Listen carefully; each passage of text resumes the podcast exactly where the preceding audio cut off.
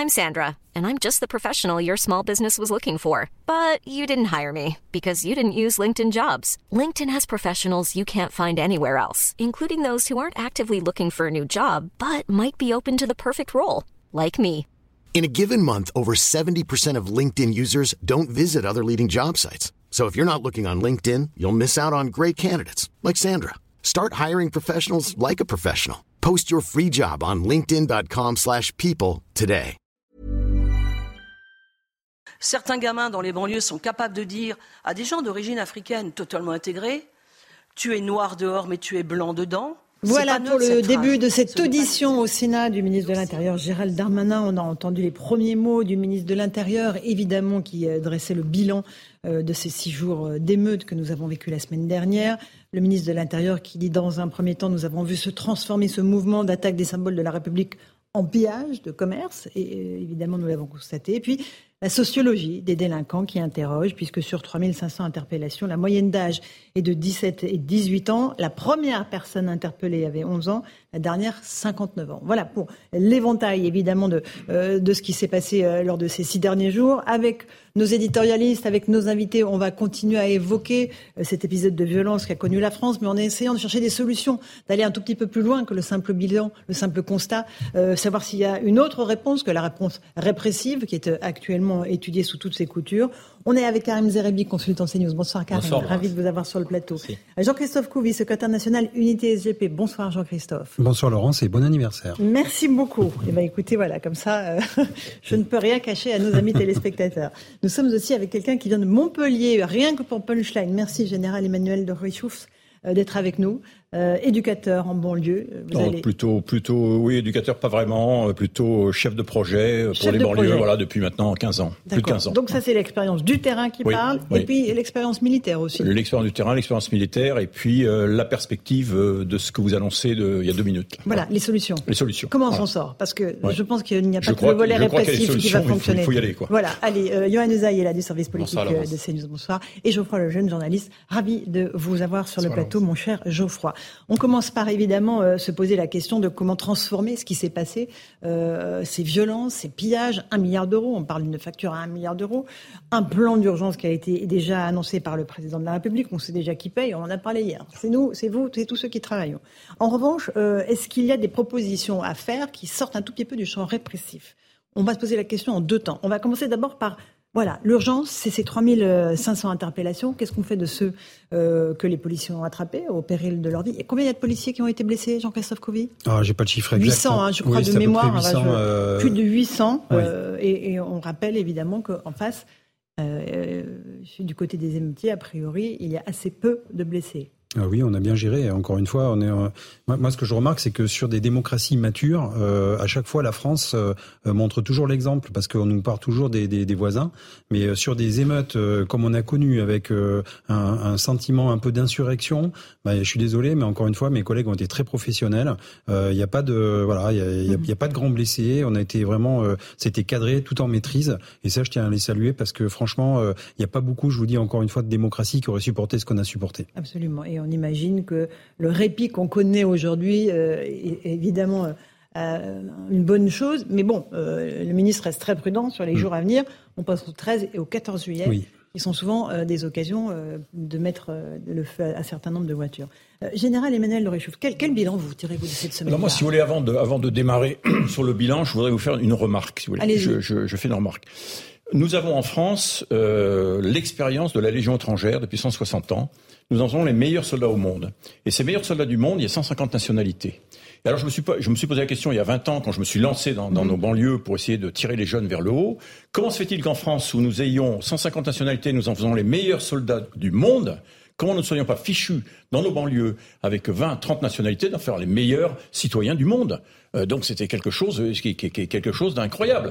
Et, et- et donc euh, le, mon engagement a été celui-là. Je vais essayer d'apporter un petit peu mon expérience de ce que j'ai vécu avec ces soldats extraordinaires, ces 150 nationalités, pour essayer de, de- de développer un partenariat avec un certain nombre de banlieues, pour essayer de faire en sorte que ces jeunes qui sont pour l'instant qui se disent français de papier soient véritablement des citoyens à part entière.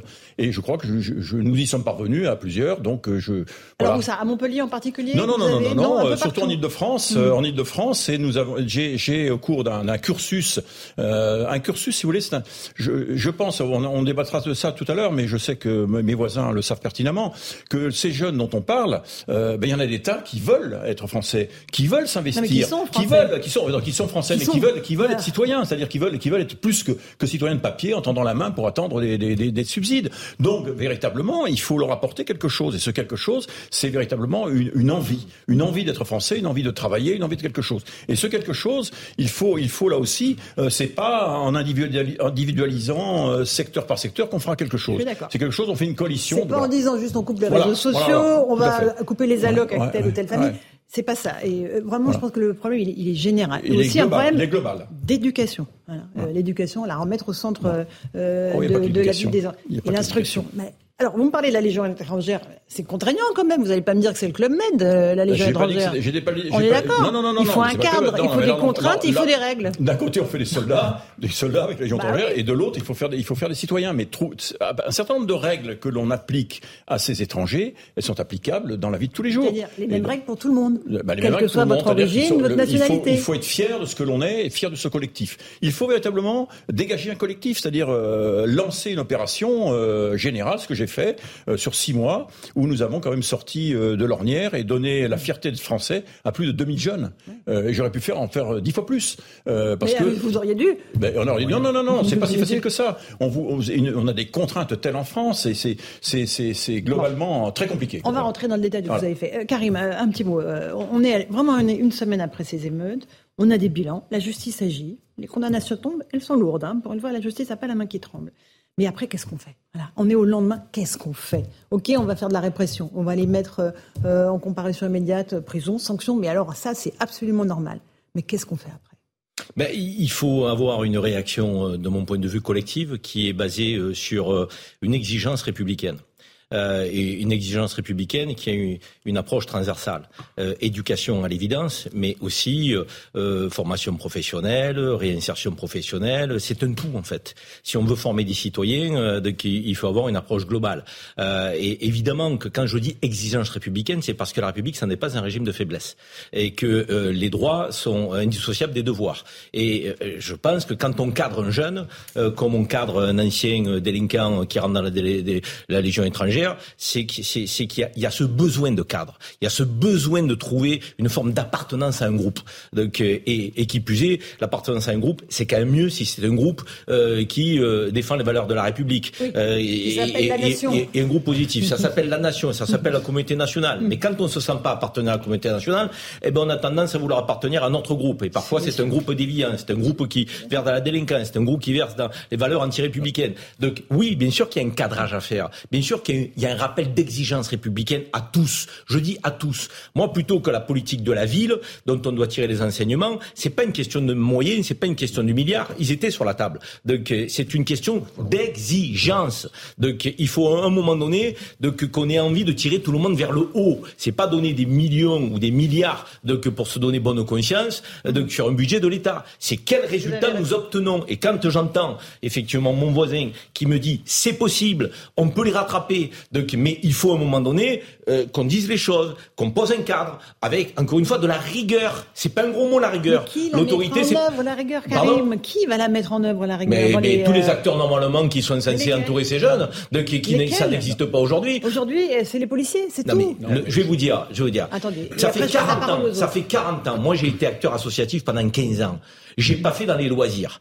Je trouvais du boulot aux jeunes. Je pensais que dans la pyramide des besoins, c'était plus important de s'émanciper par le travail plutôt que d'aller faire des, des camps de ski ou des balades à cheval euh, ou fumer des pétards à Barcelone. Donc, euh, et parfois, ben, l'État, il paye ça. Et je veux dire, aujourd'hui, au moment où on se parle, donc pour évacuer le problème, soi-disant, il faut partir en vacances. On est bon nombre d'entre nous qui sont menés dans des quartiers euh, dits modestes, populaires. On n'est jamais parti en vacances euh, d'un ski ou on n'a jamais fait de cheval. On n'en est pas mort. On a eu des valeurs on nous a transmis des choses. Donc cette politique de la transmission, il faut qu'elle remplace cette politique de la ville vaseuse, politique de l'exigence républicaine. Moi, je veux qu'on mette ce terme au cœur de nos préoccupations aujourd'hui. Ça veut dire exigence pour les parents, exigence vis-à-vis effectivement euh, des résultats des enseignants qu'on doit aider, soutenir, des éducateurs qui fassent leur travail. Donc, il faut, il faut moment que le monde adulte reprenne la main. Je veux dire, c'est pas possible. Adulte, il est dépassé. Il est complètement eh bien, dépassé. Oui, mais parce qu'il a bien voulu être dépassé. Eh oui, mais bien sûr, parce que, comme je le disais, les réseaux sociaux, les téléphones, c'est les nounous à disposition. Parce que cette culture de l'excuse, Laurence, et, de la victimisation, elle est insupportable. Dans les quartiers, il y en a des millions qui s'en sortent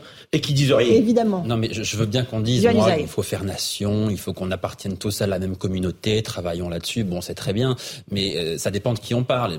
Les personnes, les émeutiers qui ont 30 ans, euh, avoir envie d'appartenir à la nation, avoir envie d'être citoyen français, ça ne se décrète pas précisément. Il faut en avoir envie. Et eux n'en ont pas envie. Ils mènent une bataille contre la France. Eh bien, je ne suis pas certain que moi, euh, que ces jeunes de 30 ans, qui ont 30 ans, on puisse encore les rattraper. Je pense que pour certains d'entre eux, il n'y a que le côté répressif qui pourra fonctionner. En revanche, si on parle des gamins qui ont 15 ou 20 ans, là, il y a quelque chose à faire. Et ça concerne aussi l'éducation. Et là, le président de la République a déjà fait des annonces quand il était à Marseille. Qu'est-ce qu'il a dit, le président? Il a dit on va travailler davantage sur l'école pour ouvrir l'école de 8h à 19h. Pourquoi? Parce que quand les gamins ils sortent de l'école à 16h, mhm. ils sont livrés à eux-mêmes. Et qui est-ce qui s'en empare? Ce sont parfois les dealers ou parfois les extrémistes religieux. Donc c'est à ce moment-là qu'il faut les cadrer. Là, à cet âge-là, oui, mhm. bien sûr, ils peuvent encore appartenir à la nation, on peut encore les faire revenir dans le droit chemin. Mais quand une personne de 30 ans qui depuis des années et des années bataille contre la France, caillasse des policiers,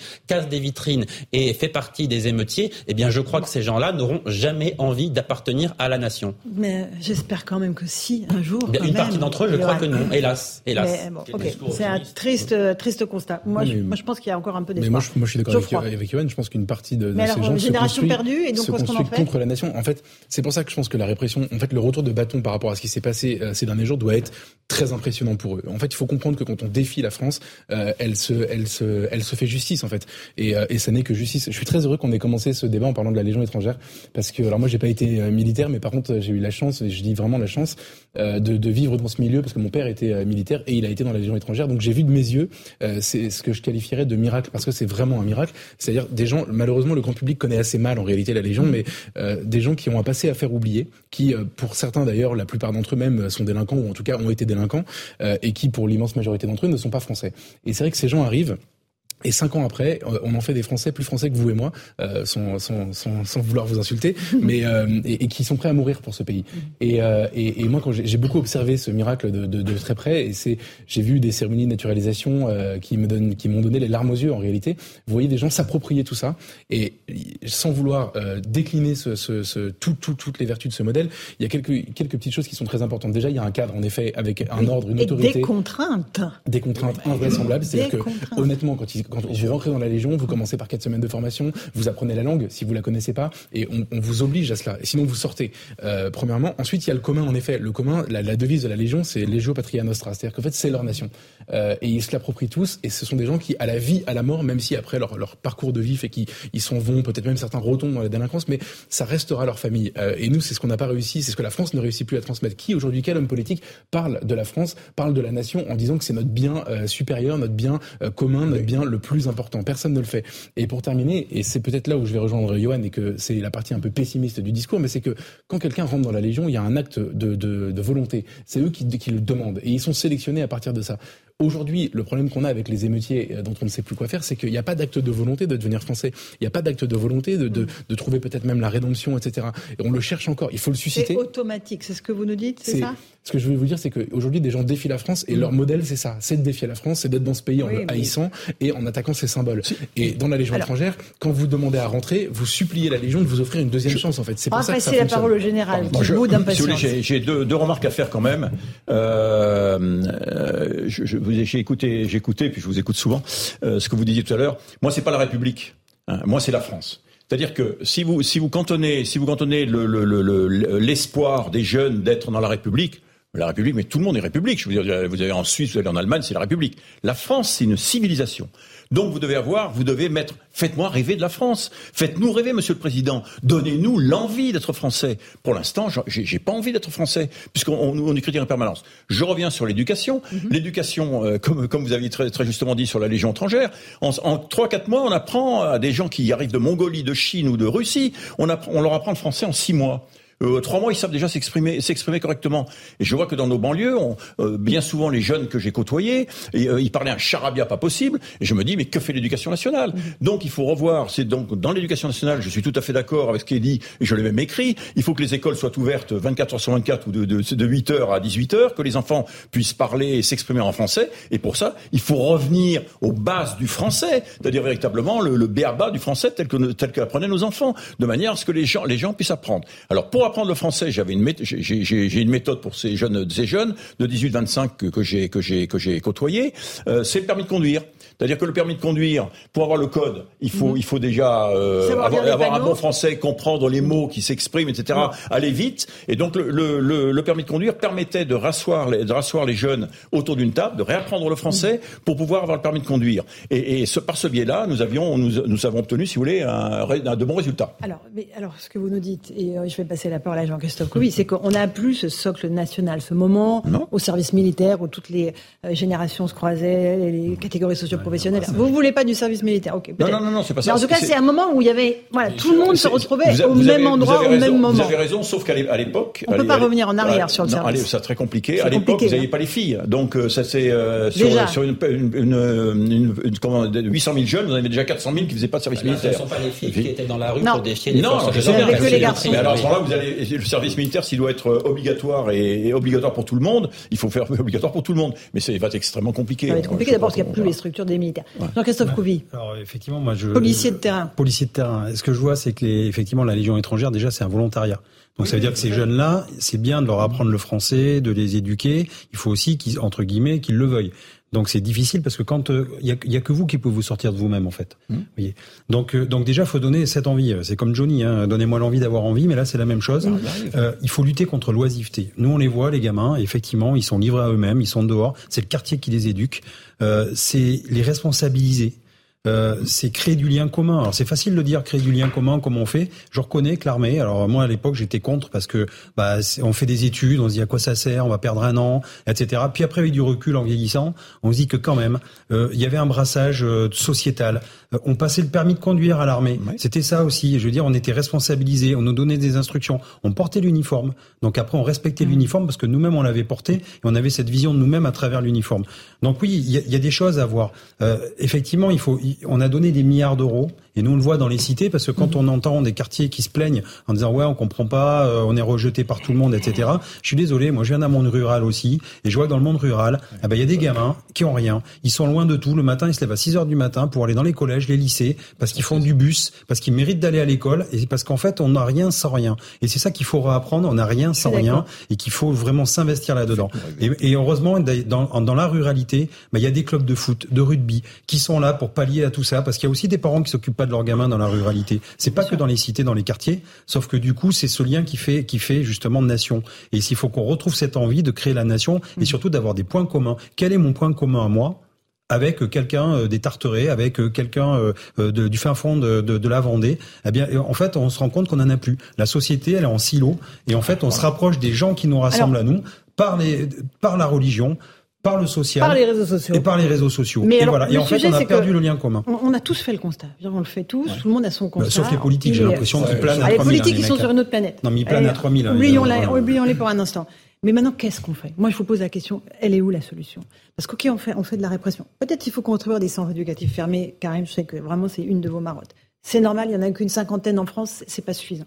Mais il y a autre chose à faire aussi. Comment on fait pour les ramener dans le giron de la nation et de la République et de la France? Général. Vous leur faites faire quoi Des exercices, des pompes, euh, du parcours du combattant Alors, je, si vous voulez, nous, nous avions à l'époque, euh, jusqu'à récemment, on, je m'occupais, on s'occupait des jeunes de 18-25 ans. Et l'objectif final, c'était l'emploi. Donc tout était fait pour l'emploi. Donc pour, pour être employable, pour prendre cette, cette terminologie, il faut avoir les, il faut avoir, je veux dire, les fondamentaux. Hein, les fondamentaux, euh, se, comporter, etc. Et on touchait tous les domaines. Et on avait une, on avait une, une, une planification sur six mois, crescendo, euh, avec du sport, etc. Mais ils étaient chez eux. Ah, ils étaient chez eux. Mais, mais ils étaient chez eux. Mais si vous voulez, j'étais chez eux. Ils étaient volontaires pour venir parce que j'allais dans les, j'allais dans les, sur les quartiers, j'expliquais ce que j'allais faire. Je voyais certains parents. Je dis voilà ce qu'on va faire avec de, vos enfants. Et la, la mayonnaise prenait. La mayonnaise prenait. Vous voyez ce que je veux dire? Et donc il y avait l'effort, il y avait l'effort à accomplir. Il y avait le, le timing qui était tenu. Ils avaient un cadre. Ils avaient un objectif des objectifs dans. dans il y avait juste quelqu'un qui s'occupait d'eux. Voilà. Eh ben oui. Eh ben oui. Mais, mais quelqu'un qui s'occupe d'eux, mais si vous voulez, on est, on est beaucoup à faire ça. Et, et l'idée, c'était bien celle-là, c'était de rassembler autour de moi euh, l'ensemble des, des partenariats euh, mm. qu'il y avait dans la société, c'est-à-dire euh, l'école, le sportif, euh, les militaires pour certains, euh, les entreprises, les associations, etc. Mm, mm. Et finalement, tout le monde marchait à peu près d'un même pas. Et vous aviez à ce moment-là une communauté, une communauté qui s'était créée, et ça, ça marchait formidablement Alors, bien. et après Karim. Non mais précisément, on parlait des plans banlieues. On a déversé des dizaines de milliards d'euros depuis des décennies dans les plans banlieues. Mais pour faire quoi? Pour faire particulièrement de la rénovation urbaine, pas pour s'occuper des gamins, pas pour s'occuper des gamins après l'école, pour les prendre par la main en leur disant on va faire les devoirs, on va faire de l'instruction civique, on va s'occuper de vous. Non, non, on a fait principalement de la rénovation urbaine, c'est-à-dire qu'on a repeint des bâtiments, on les a mhm. rénovés et ils ont été dégradés très rapidement. Donc ça, ça a été une erreur que tout le monde reconnaît maintenant. L'argent a été mis au mauvais endroit. Et ensuite, il y a une seconde chose, c'est-à-dire qu'on ne peut pas dire on va faire de la répression et puis quoi? On ne peut pas considérer que la répression c'est quelque chose de secondaire.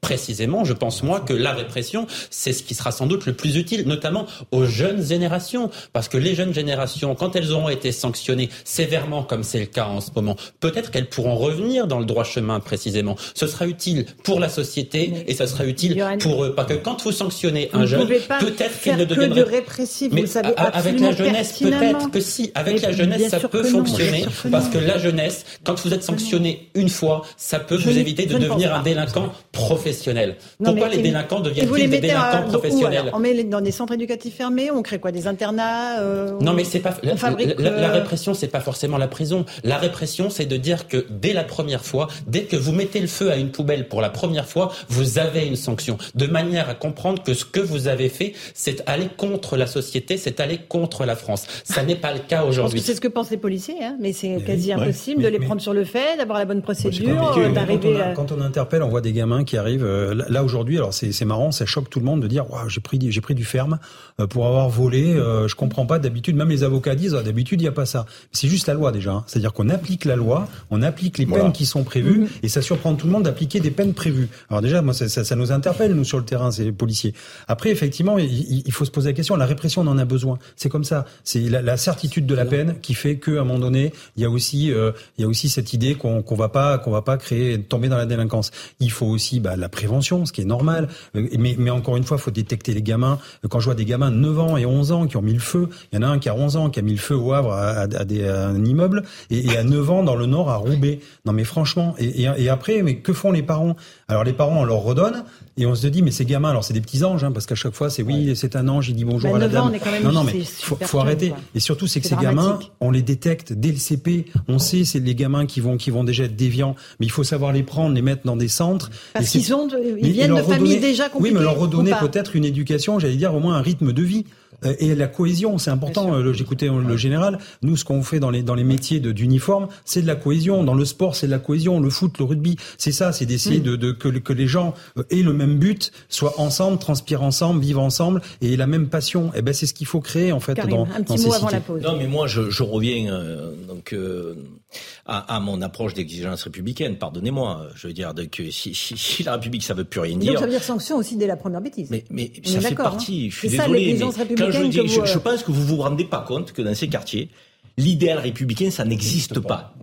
Ça n'existe pas. C'est pour ça que l'idéal français, mais bien sûr, il n'y a pas de problème. La République française, c'est de ça dont on parle. Mais quand même, il faut l'incarner, cette République. Ça, ça signifie des valeurs. L'égalité, pensez que c'est une, c'est une, une valeur qui est, qui est ressentie dans ces quartiers? Pas du tout. Merci. La méritocratie, pensez que c'est une valeur qui est, ah qui est ressentie? Ah. ah, oui, c'est ressenti la méritocratie. Il y a des gamins de qui réussissent pas, Karim Non, non, non, excusez-moi. Quand vous fonctionnez bien à l'école, quand vous fonctionnez bien à l'école, oui, c'est ça la méritocratie. Vous, pensez, oui, mais vous pensez que vous vous trouvez sur le marché du travail, donc votre place, normalement, je dis normalement, toutes les études montrent que quand vous envoyez 500 CV, vous avez trois réponses quand vous venez d'une cité et que et, vous, vous, recevez une centaine quand vous venez d'ailleurs. Alors je dis pas qu'il faut tomber dans la victimisation. Je dis simplement qu'il y a des réalités qu'il faut que nous regardions en face. Parce que si on, veut faire marcher la carotte et le bâton, il faut que ceux qui se donnent la peine de réussir par le travail, par le sérieux, par l'aspect des règles, puissent quand même réussir. Vous avez prononcé le mot clé, Karim, c'est le mot travail. Travail. À l'heure où, où on vient de sortir de 30 ans de chômage de masse, ça complètement déstructurer les structures familiales. Et on va en débattre dans un instant dans Punchline. La famille, ça serait bien travail, aussi, vous avez famille, un salaire décent pour ceux qui travaillent. Mais la famille, c'est plus à politiquement, vous avez remarqué. Oui, bah ça, ça doit revenir. À tout de suite dans Punchline. On, on, se retrouve dans un instant. Parce que là, là... 17h30, on se retrouve dans Punchline sur CNews. Le rappel des titres de l'actualité, c'est tout de suite avec Somaya Labidi. Une séance sénatoriale consacrée aux émeutes, Éric Dupont-Moretti affirme que poursuivre les parents relèverait d'une caricature. Le garde des Sceaux précise que la suppression des allocations serait contre-productive. Puis il a adressé ses pensées aux femmes seules qui se battent au quotidien pour faire de leurs enfants de futurs bons citoyens. Mairie incendiée à Mont-Saint-Barreuil, neuf personnes mises en examen pour violence volontaire sur personne dépositaire de l'autorité publique, participation avec arme à un attroupement et participation à une association de malfaiteurs en vue de commettre un crime. Dans la nuit du 28 au 29 juin, la mairie et des bâtiments municipaux alentours ont été attaqués et incendiés par ce groupe d'individus. Et puis des mesures concrètes pour soutenir les commerçants. Les soldes vont être prolongés d'une semaine et les commerçants pourront ouvrir ce dimanche. Une annonce faite par le gouvernement, le gouvernement qui espère ainsi les aider dans leur activité euh, qui a été fortement touchée par les émeutes. Merci beaucoup pour ce rappel des titres de l'actualité. On est toujours en plateau avec le général Emmanuel de Réchoufs. Euh, vous aviez euh, écrit un livre, je crois, il y a quelques mois, un manifeste, avant qu'il ne soit trop tard, aux éditions Michel Lafon. C'est pour ça qu'on bénéficie de, votre expérience ce soir euh, sur le plateau. Juste euh, un tout petit mot de ce qui s'est passé quand même. Euh, qu'est-ce qui s'est passé pour que ça se calme? Pourquoi est-ce qu'il y a moins aujourd'hui d'émeutes?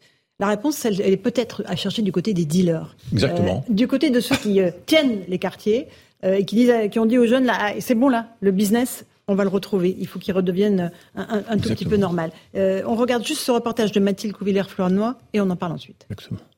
Pour préserver leur trafic, les dealers auraient-ils joué un rôle dans l'accalmie de ces derniers jours? On a des échos comme quoi dans certaines cités, euh, il y a des holas qui sont mis euh, pour, euh, pour, arrêter, pour arrêter ces émeutes et pour que le trafic puisse reprendre de plus belle.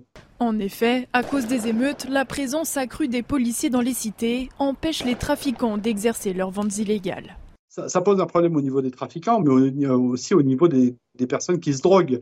Parce que forcément, quand, vous avez des émeutes, ça veut dire que bah, tout est brûlé. Vous avez une présence policière avec 45 000 policiers et gendarmes qui est accrue. Euh, on sait que les émeutes se passent généralement dans les cités, donc forcément, les clients ne peuvent plus y accéder.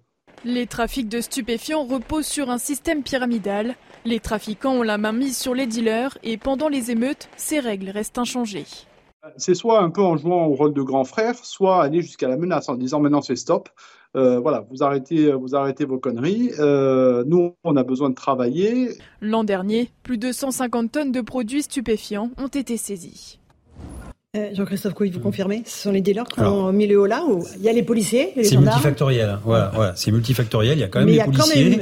euh, parce que quand on fait 3000 et quelques euh, interpellations, c'est qu'il y a aussi du boulot de, de, fait de mes collègues. Il y a, on a sorti les muscles. Je, pour rappel, quand même, il y avait les, il y avait les blindés, il y avait le RAID, la BRI, il y avait les, tous les CRS qui ont été rappelés. Enfin, il y avait quand même du monde et, du bleu euh, dans, dans la rue. Mais effectivement, il y a aussi ce côté euh, business euh, là, vous avez bien rigolé. Ça y est, vous êtes défoulé. Maintenant, euh, retour au business, on se calme. Et en fait, ça, on l'a vu en 2005. Parce que quand j'écoute les, les, les, personnes qui parlent de 2005, il faut savoir qu'en 2005, en fait, pourquoi d'un seul coup les émeutes se sont arrêtées? En 2004, si vous voulez, c'était l'état d'urgence. C'était l'état. Alors ça, c'est ce qu'on dit, mais il y a aussi le côté stup. C'est-à-dire qu'en 2004, vite fait, hein, sécheresse euh, dans le Rif, pas beaucoup de récoltes de cannabis. Mhm. Les marchés, donc en 2005, l'été 2005, pas beaucoup de produits. Euh, les gars allaient à l'époque même à Bilbao pour euh, récupérer du cannabis, etc. Donc, si vous voulez, euh, économie souterraine désorganisée, le, business ne marchait pas bien, tout le monde est à cran. effectivement, il y a eu le malheureux incident de Zayed et Bouna. Là, c'est parti en live. Mhm. Et entre-temps, parce que les récoltes de cannabis, c'est comme le maïs, ça se fait en septembre-octobre. Récolte donc en 2005, septembre-octobre dans le Rif le temps de conditionner la drogue, de faire des go-fast, de ramener, de réapprovisionner les cités, bah, bizarrement, ça coïncide pile poil avec la fin des émeutes en novembre. Et là, du jour au lendemain, les collègues nous disaient, on n'a pas compris, ça s'est arrêté d'un coup. Voilà. Ben oui, forcément, il y avait du stup. Et là, 2023, et là, et là, 2023, il y a du stup à écouler. C'est le début des vacances. Il va falloir inonder Saint-Tropez et compagnie là euh, pour euh, pour tous les tous les. Enfin, je dis pas Saint-Tropez quand je dis ça, je veux dire c'est toutes les cités balnéaires. Euh, euh, voilà, il y a quand même du business à avoir. Et effectivement, euh, ça en fait partie parce que euh, parce que les, les dealers disent les gars, on stop. Et d'ailleurs, on le voit sur les émeutes, les points de deal, euh, ils n'ont pas été touchés. C'est-à-dire que c'est pas parti de là. En revanche, ce qu'on voit aussi, c'est qu'il y a eu des bureaux de tabac qui ont été attaqués parce que là, il y a du fric à prendre parce que le, le tabac c'est très très cher et notamment quand on fait on fait on paye 11,50 euros le, le, paquet. Imaginez le nombre de cartouches qui ont disparu, plus de 400 buralistes. Donc d'un côté, effectivement, on mhm. avait les commissariats attaqués avec les mairies. Comme ça, ça fait bien diversion, ça occupe les policiers toutes les forces de l'ordre. Et de l'autre côté, on a vu des scènes où tranquillement on arrivait avec la voiture à plusieurs plusieurs gars et on vidait, on pillait complètement les euh, certains euh, certains buralistes et même certains magasins qui étaient bien ciblés. Donc en fait, on voit bien qu'il y a eu un côté mhm. euh, de ces émeutes qui étaient complètement inopinées, avec 60% d'interpellés qui sont effectivement pas connus de la police, et le reste quand même qui était quand même assez connu et bien ciblé. C'est un constat terrible qu'on fait là. C'est-à-dire ah ben, c'est la société qu'on a voulu depuis 30 ans. Général... Oui, qu'on a laissé mais prospérer. Je suis désolé, mais c'est l'œuvre, c'est l'œuvre de 30 ans, 40 ans de politique. Donc tous les hommes politiques peuvent se regarder dans une glace. Merci beaucoup. La place prépondérante des trafiquants, ça aussi, euh, c'est un, un véritable fléau contre lequel. Ah oui, oui, oui. Euh, je, je, je, suis ça, je suis ça de près euh, dans, la, dans les banlieues là, parce que je, comme je vous le disais, j'ai des, j'ai des contacts un peu partout. Et euh, comme je le disais à Karim tout à l'heure, j'ai, j'ai eu euh, quelques jeunes qui sont arrivés euh, chez moi à mon invitation dans le midi. Euh, ils n'avaient pas, ils n'étaient pas sortis de leur banlieue. Ils avaient 16 ans, pas sortis de leur banlieue. Ils étaient totalement, vous voyez, c'était vraiment, ils étaient pré-dealers, etc. Et avec le formateur, en quatre jours, on ils ont, ils ont vu la Légion étrangère, la gendarmerie, la police municipale. ils sont allés en mer, ils ont vu les pêcheurs, etc. Et ben en quatre jours, ils sont sortis transformés. Et ces jeunes-là, aujourd'hui, aujourd'hui, ils ont été, ils ont été, je, je, bien sûr, je suis. Ils, ils ont, ils ont, ils sont, euh, ils ont la pression des dealers. Euh, mais ces jeunes-là, ils sont dans les caves et ils ont fait une bibliothèque pour les jeunes, les plus jeunes. Ils ont 16 ans, c'est fait pour les plus jeunes. Donc on leur donne des livres, etc. Et, enfin, pourquoi je dis ça? Parce que, euh, comme on le disait tout à l'heure, les, euh, les associations reçoivent un, de, de, de l'argent à foison, sauf que ça n'arrive pas en bas. Et donc, euh, à la base, ils cherchent toujours de l'argent. Et, et, donc, la paix sociale, c'est au travers des associations multiples, multiples et variées qui, qui gardent l'argent. C'est-à-dire que finalement, on attache la paix sociale. Il faut pas. Et donc après, il faut pas, il faut, il faut pas s'étonner que des, des, jeunes ou que les, comment dirais-je, que les ceux qui font sur le terrain, bah, n'arrivent, pas à faire bien parce qu'il n'y a pas d'argent. Encore un mot là-dessus sur les trafics. Après, on parlera d'autre chose. Oui, c'est multifactoriel. Je pense qu'il a totalement raison. Et effectivement, il y a certainement dans certains quartiers les dealers qui ont voulu retrouver euh, le fonctionnement d'un commerce euh, de, de, de, de, trafic de drogue. Illégal. Hein. illégal, on évidemment. Le redit en passant. Évidemment, ça, donc la drogue effectivement est, est illégale dans le pays. C'est un produit illicite et qui rapporte beaucoup d'argent dans un temps très court et qui génère des bandes de criminels aujourd'hui euh, qui se font des, des, des, des tueries, euh, lutte de territoire. Mais à côté, on a aussi d'autres euh, facteurs. Et il ne faut pas les minimiser. C'est le discours sur la fermeté et les peines fermes qui sont tombées. Je pense que certains se sont interrogés en se disant Oh, même des gens inconnus des services de police prennent des peines de prison ferme. Donc ça aussi, ça peut être. Et puis il y a un troisième, c'est les mamans qui sont mobilisées dans certains quartiers. J'étais avec le maire d'Aulnay-sous-Bois tout à l'heure qui me disait qu'il y avait des associations de mamans qui s'étaient créées donc, au moment de ces émeutes pour aller dans la rue, pour rappeler euh, donc, les enfants euh, euh, de, de 12 ans, 13 ans, 14 ans, 15 ans à leurs responsabilités, donc pour essayer de jouer les médiateurs. Mm-hmm. Et d'ailleurs, on se pose la question, où sont les papas pour beaucoup hein Donc euh, ça, c'est quand même une vraie question aussi qu'il faut qu'on s'interroge parce que dans la structure familiale, le papa, la maman, chacun a son rôle rôle pour chacun, et les deux faisaient preuve d'autorité. Aujourd'hui, on voit des mamans souvent désemparées, seules, ils doivent être au four au moulin, femmes de ménage, éduquer les enfants, les chercher à l'école, leur faire faire les devoirs. je veux dire, à un moment donné, les papas, il faut qu'ils s'interrogent et qu'ils prennent leurs responsabilités. Et puis, enfin, il y a quand même un, dernier sujet. Moi, je pense que les maires, on en parlait, donc les maires, il faut les remettre au centre. Les maires connaissent leur population. les maires, Oui, il y a les maires, effectivement, de, famille à l'instant, mais, les maires. le maire de, d'Aulnay-sous-Bois, me disait c'est 1% de mes quartiers qui foutent le bordel. Pardonnez-moi l'expression. Je veux dire, sur 40 000 habitants des quartiers, donc 40 000 habitants des quartiers euh, d'Aulnay-sous-Bois, c'est 400 personnes. 1%. Vous aviez évoqué la, réponse de la justice. J'aimerais juste qu'on fasse un point avec Célia Barotte sur les comparaisons immédiates. Parce que là, ça tombe. Hein. Ah ça, tombe et ça tombe sec et tant mieux. Euh, juste avec Célia, euh, on fait le point là-dessus et je vous passe la parole ensuite. Face aux émeutiers, euh, la justice fait preuve de fermeté. Le ministre de la Justice, Éric Dupont-Moretti, a réclamé une réponse rapide, ferme et systématique après les émeutes consécutives. Depuis le début des émeutes, 3625 personnes ont été placées en garde à vue. Parmi elles, on compte 1124 mineurs. À ce jour, 990 personnes ont été déférées, c'est-à-dire présentées à un magistrat, et 480 personnes ont déjà été euh, jugées en comparution immédiate. Des informations et des chiffres qui peuvent évoluer, mais au total, depuis le début des émeutes, c'est-à-dire le 27 juin, 380 personnes ont été incarcérées, y compris des primo-délinquants, c'est-à-dire des personnes qui n'avaient jamais eu affaire à la justice avant. À Grenoble, par exemple, sur 30 prévenus qui étaient jugés le 2 juillet, 15 prévenus ont été condamnés à des peines de prison et 5 d'entre eux ont même été transférés directement en cellule avec mandat de dépôt. Concernant les mineurs, si on a vu beaucoup de jeunes émeutiers participer à ces nuits de tension, ils seront jugés par une juridiction spécifique, donc pas de comparution immédiate pour eux. En attendant leur procès, de nombreux mineurs sont placés sous contrôle judiciaire avec interdiction de sortir de chez eux la nuit ou de se rendre sur les lieux où ils ont commis des méfaits. Merci Célia Barotte pour ce petit bilan, point d'étape. Euh, Johan, vous vouliez nous rajouter quelque chose là-dessus? Non, je voulais dire qu'effectivement, il y avait peut-être plusieurs choses qui ont permis de sortir de cette situation. On a parlé des, dealers qui, évidemment, gèrent la vie de la cité, hein, au sens littéral mm. du, terme. Ils organisent la vie de ces cités-là. Donc, qu'ils aient contribué à y mettre fin, ça n'est pas une surprise. Et vos collègues, d'ailleurs, le racontaient. Ça s'est passé de la même manière en, en 2005. Il y a eu l'appel du président de la République qui a compté aussi, manifestement, à la responsabilisation, à la responsabilité ah. des, des, des, parents.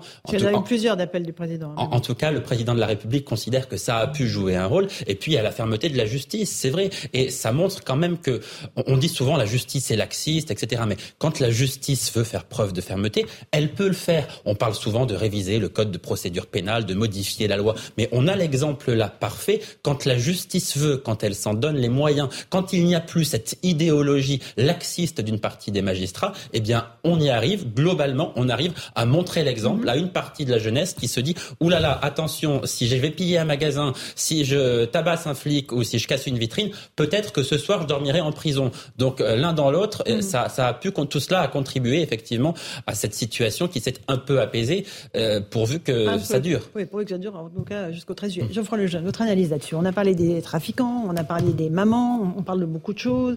la solution, elle est entre tous ces écueils-là ou entre tous ces atouts-là? En tout cas, tous les sujets sont, sont extrêmement importants, extrêmement intéressants. Moi, j'étais frappé euh, quand on a pris, euh, pris l'antenne tout à l'heure. On regardait l'audition de Gérald Darmanin euh, au mhm. Sénat, et en fait, ce sont les mêmes images qu'il y a un peu plus d'un an au Stade de France. Vous vous rappelez, la même commission d'enquête, les, les, les, mêmes personnes qui posent des questions, le même ministre qui répond. Et j'étais frappé par le, parallèle, le parallèle entre ces images. Mhm. Et, et pour moi, le Stade de France c'était une forme de répétition générale de ce qu'on vient de vivre. En réalité, c'était globalement à peu près les mêmes délinquants, globalement les mêmes, la même volonté de, de pillage, et globalement le même défi en fait. Et euh, aux forces de l'ordre et à ce que pouvait représenter la France qui ce jour-là, il y a un an, un peu plus d'un an, euh, accueillait la finale avec des champions et, et, euh, et ce qu'on a vécu ces derniers, ces derniers jours. Moi, ce qui me frappe, si vous voulez, c'est que en fait, euh, je, je, je, constate, je reviens juste sur la question des trafiquants euh, qui, euh, qui, sont capables de mettre fin aux émeutes peut-être plus facilement que les institutions de, de, de, la nation. ça veut dire qu'il y a un ordre en fait qui existe dans ces cités et que cet ordre il est respecté, que cette autorité elle est respectée. C'est juste que c'est pas l'ordre français en réalité. ce sont des contre-sociétés, je pense. Ce sont des, des endroits où, où, quelque chose d'autre s'est développé et qui s'est nourri très souvent, en tout cas chez la, la jeunesse, la jeunesse d'origine maghrébine, dans la détestation de la France parce que c'est plus facile de détester euh, de, détester ce cadre-là que d'essayer de jouer les règles et en effet de, de, de, trouver un chemin par la méritocratie, etc. Et donc il y a tout un discours qui est abondamment relayé par une partie des élites intellectuelles d'ailleurs de détestation de la France en tant qu'ancien empire colonial, en tant que euh, en tant qu'ancien exploiteur, etc. qui, prospère beaucoup. Moi j'ai passé euh, une nuit sur les Champs Élysées au moment de France-Maroc et j'ai entendu dans la bouche de gosses de 15 ans qui n'étaient pas spécialement d'ailleurs ce jour-là en train de brûler des vitrines, etc. Mais ils avaient ce discours-là, ils l'ont intégré en réalité. Donc la question, si vous voulez, c'est et à l'échelle d'une société, honnêtement, euh, avec 30 ans ou 40 ans de discours inverse, ça va prendre beaucoup, beaucoup de temps, je pense. C'est de réussir à convertir ces gens à la France, tout simplement. Mmh. Au fait qu'en fait, la France, elle est aimable, qu'elle est capable de donner énormément, mais que par contre, il faut décider de l'aimer. On en est tellement loin que je suis pas certain qu'on puisse le faire. Comment on explique que les grands-parents euh, se sont intégrés, les parents se sont intégrés et que les enfants ne s'intègrent pas?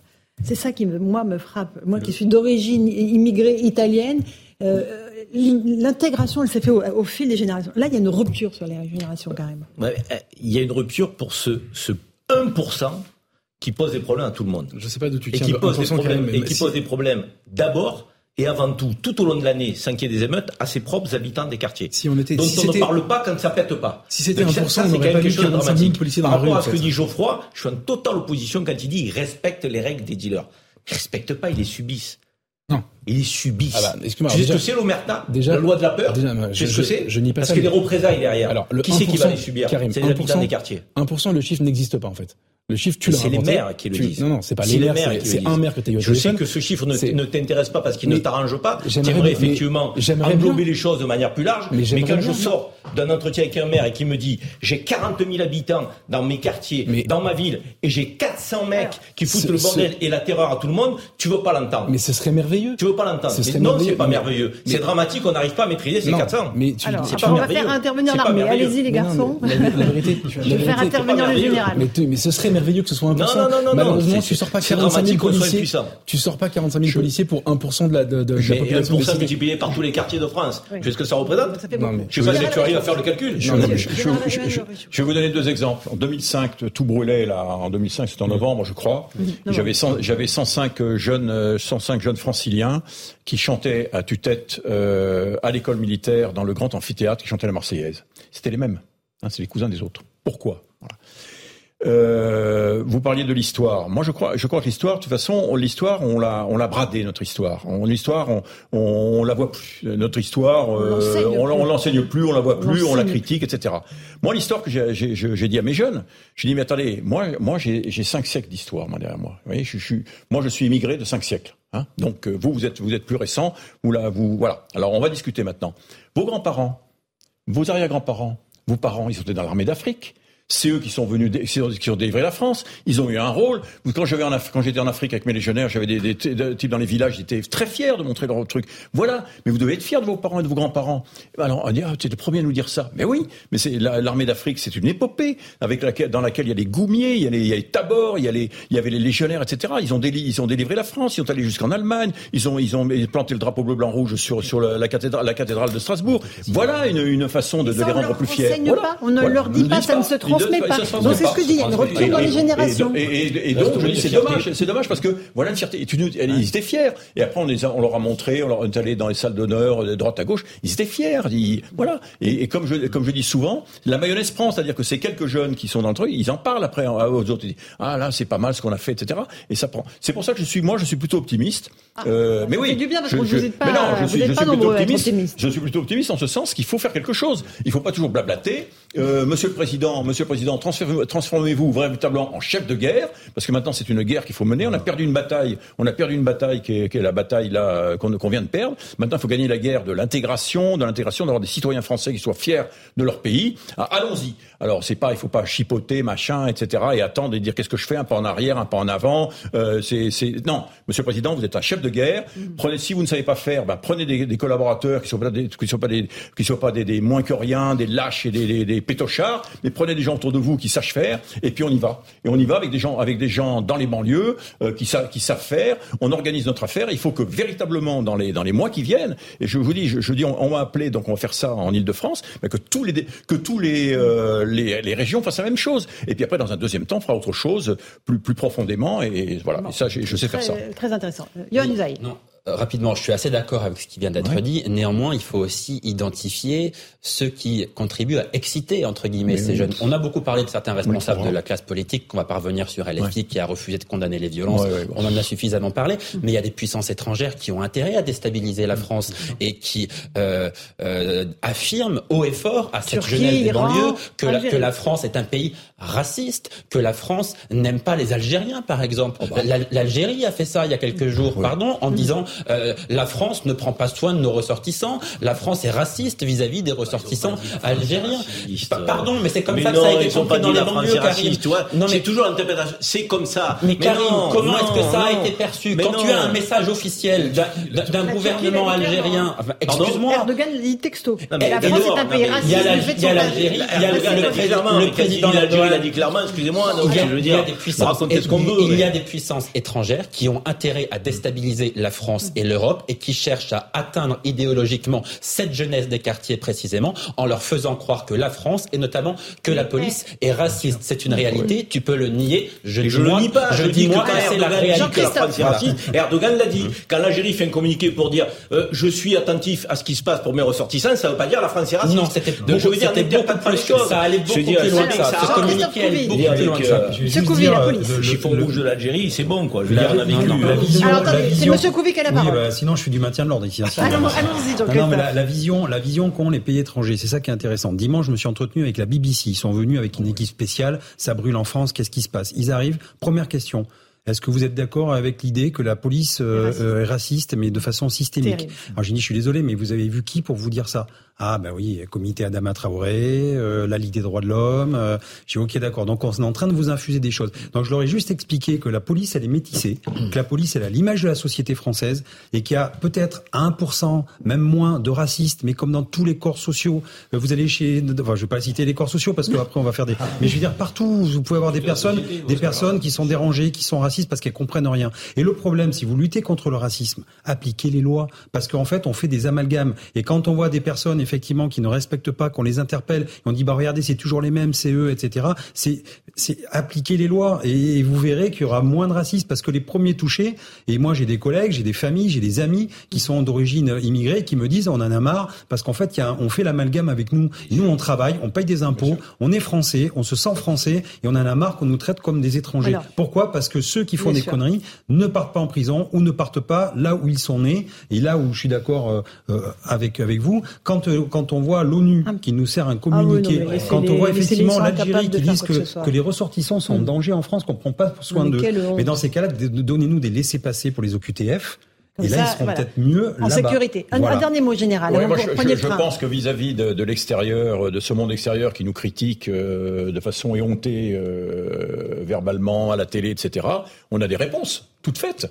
L'histoire nous apporte des nous apporte des réponses toutes faites vis-à-vis de l'Algérie. Euh, personne personne ne l'a dit, a rétorqué au FLN en face. Euh, dites donc euh, au moment de l'indépendance en 62, les harkis, vous les avez tous massacrés, mais de façon de façon horrible, hein, avec des gens ébouillantés, trucidés. Je ne peux même pas le dire ici. Personne ne leur dit. Euh, vis-à-vis de M. Erdogan, mais de M. Erdogan, dites donc, euh, vous avez, euh, vous avez, vous, c'est la démocratie chez vous là-bas en Turquie. Vous avez des, des, populations. Vous voyez ce que je veux dire? Donc, il faut là aussi, il faut prendre l'histoire en main et puis répondre. Avant qu'il ne soit trop tard, c'était le titre de votre manifeste, Michel Lafont. Merci beaucoup, général, d'avoir pris le train, d'être venu jusqu'à Punchline sur CNews. Revenez quand vous voulez. Je pense qu'on aura besoin d'avoir des avis comme cela, un peu lucides sur la situation. On se retrouve dans un instant dans Punchline sur CNews et sur Europe 1. tout de suite. Bonsoir à tous et bonsoir à toutes. Bienvenue dans Punchline ce soir sur CNews et sur Europe 1. Une semaine après des émeutes urbaines sans précédent et une facture de dégâts colossale, la France a la gueule de bois. Gare à ceux qui vont nous sortir de leur chapeau un énième plan banlieue. Les Français savent qu'il ne s'agit pas seulement de réparer les écoles incendiées et de déverser à nouveau des milliards d'euros dans les quartiers, mais qu'il s'agit d'affronter la réalité. Ceux qui ont ramené le calme, au-delà des policiers et des gendarmes, ce sont les dealers qui ont sifflé la fin de la récré afin que leur business juteux puisse reprendre tranquillement. On peut inventer toutes les mesures répressives de la terre pour punir, et c'est normal. Les mineurs délinquants, envisager de retirer les allocations à leurs familles, les placer en centre éducatif fermé, il n'y en a pas assez dans notre pays. Il faut aussi s'attaquer à un défi de taille, faire en sorte que ces jeunes Français, issus des banlieues comme des zones rurales, se sentent à nouveau français, justement, et se considèrent comme appartenant à un projet commun qui s'appelle la France. Le chemin à parcourir est encore long. Il est pratiquement 18h, l'heure du rappel des titres de l'actualité.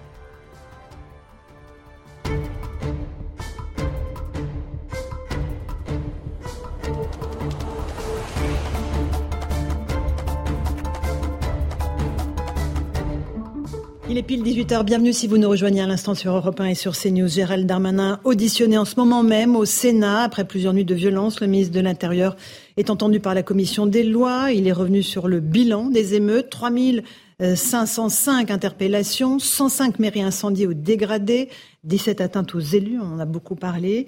S'il indique que la situation est aujourd'hui plus calme, il ajoute qu'elle reste à surveiller, notamment en perspective des 13 et 14 juillet.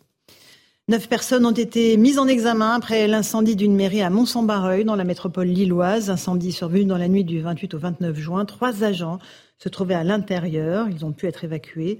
Une information judiciaire a été ouverte pour violence volontaire sur personne dépositaire de l'autorité publique. Retour à la normale dès ce soir pour la circulation des bus et des tramways partout en France. Annonce du ministre chargé des Transports Clément Beaune. Après plusieurs jours d'interruptions nocturnes liées aux émeutes, il précise cependant que des dérogations localisées pourront s'appliquer en fonction de la situation. Une plainte vient d'être déposée contre la dame de compagnie d'Alain Delon. Les enfants de l'acteur l'accusent de harcèlement moral. Cette femme qui s'était installée chez lui se montrait agressive, dénigrante et injurieuse à son égard et à l'égard de ses enfants, a indiqué leur avocat. Il précise qu'Alain Delon, âgé de 87 ans, s'était joint euh, à la plainte par une déclaration écrite. Enfin, le PSG dit au revoir à Christophe Galtier et souhaite la bienvenue à Luis Enrique. Le nouvel entraîneur a été présenté lors d'une conférence de presse en début d'après-midi. Objectif du recrutement, bien sûr, rendre le club plus compétitif en Ligue des Champions. Voilà, 18h et presque deux minutes. On est en direct dans Punchline avec Karim Zerebi. Bonsoir Karim. Bonsoir Laurence. Nous sommes avec Carl Olive, député Renaissance des Hauts-de-Seine. Bonsoir. Bonsoir. Vous avez été longtemps maire aussi, donc euh, élu local. Vous savez ce qu'est la réalité Absolument. Euh, la réalité du terrain, et on est avec Geoffroy Lejeune, journaliste. Bonsoir Geoffroy. On, on, va commencer évidemment par euh, le bilan de ces émeutes. Il y a les chiffres évidemment, puis il y a, puis il y a tout le reste, il y a tout ce qui se passe autour, tout ce défi de société, je l'évoquais tout à l'heure dans le sommaire, euh, qui s'ouvre à nous. On va écouter peut-être d'abord Gérald Darmanin, qui était auditionné il y a quelques instants, euh, qui parle de la sociologie des délinquants interpellés. Une très bonne collaboration non seulement avec le ministère de la Justice, mais avec les procureurs de la République, qui ont su, je crois, être au rendez-vous euh, de, de, travail très important fait par la, par la police et, par la gendarmerie, mais une sociologie qui interroge. La sociologie des, des, des délinquants, des émeutiers interroge. Sur ces 3500 interpellations, j'ai eu l'occasion de le dire, la moyenne d'âge est entre 17 et 18 ans.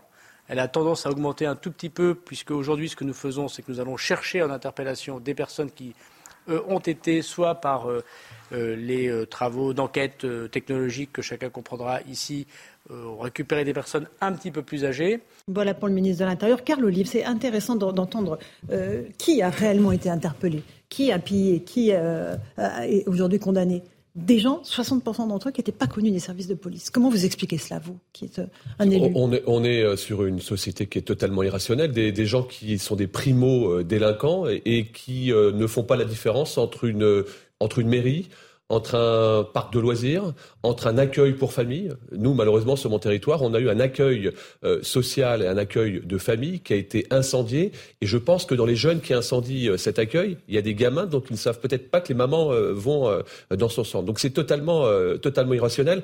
Je pense aussi qu'il y a une espèce de concours de courte paille par rapport aux réseaux sociaux. Mmh. C'est-à-dire qu'on vient brûler ici, on fait la comparaison sur les réseaux sociaux et, et puis derrière, on, on, se compare pour pas se désoler. Maintenant, il faut se dire les choses. On va pas, on va, il faut pas qu'on reste derrière son petit doigt.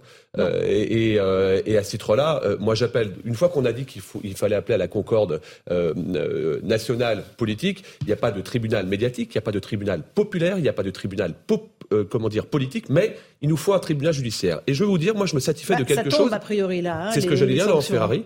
C'est-à-dire que je me satisfais depuis trois jours que les procureurs, les parquets aient pris des décisions fermes. Ça s'est produit sur le territoire. Parce qu'il y avait des instructions peut-être aussi, hein, de la part du ministre de l'Injustice. Bah oui, enfin, une fois qu'on a dit ça, moi je suis heureux de voir qu'on a bah des, des décisions, réciprocité entre les droits et les devoirs, et qu'enfin, et qu'enfin, on ait euh, effectivement des règles qui soient appliquées et pas interprétées. C'est ce que souhaite l'immense majorité des Français, et encore une fois, sans, stigmatisation, sans stigmatisation aucune sur celles et ceux qui ont fait ces délits. Non, il faut que ça sanctionne, il faut que les gens qui aient pillé euh, euh, soient sanctionnés durement. Il y en a qui vont en prison directement, Karim, hein, ce soir. Ce qui est intéressant, c'est qu'on n'a pas eu besoin de réformer l'appareil législatif pour parvenir à cette situation.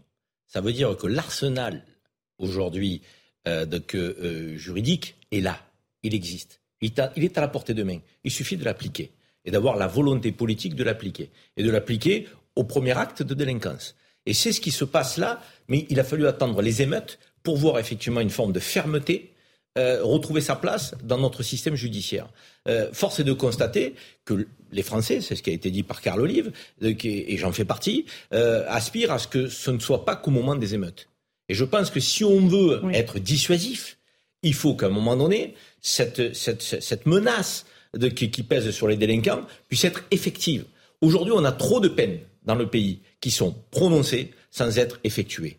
On a trop de rappels à la loi. De, qui, qui, ne s'appellent plus comme ça, mais qui sont effectués. On, on, a, on avait insuffisamment de fermeté dans la réponse judiciaire. Mmh. Il y en a euh, dans ce contexte de chaos. On peut espérer que ça dure. Et après, derrière, il faudra des places. Oui, oui. Je, de prison, de centres d'éducation renforcés. On voit là que le compte n'y pas. Bien sûr. Alors, on, moi, c'est ce que je disais tout à l'heure. Il y a un défi de société qui s'ouvre à nous. Il y a le volet répressif. OK, il faut le faire, il n'y a aucun doute là-dessus. Mais qu'est-ce qu'on fait par ailleurs pour faire en sorte que la situation bouge? Voilà, c'est la réponse. Après, il y a le court terme et le moyen terme. Qui est absolument nécessaire, bien sûr, je ne reviendrai pas là-dessus.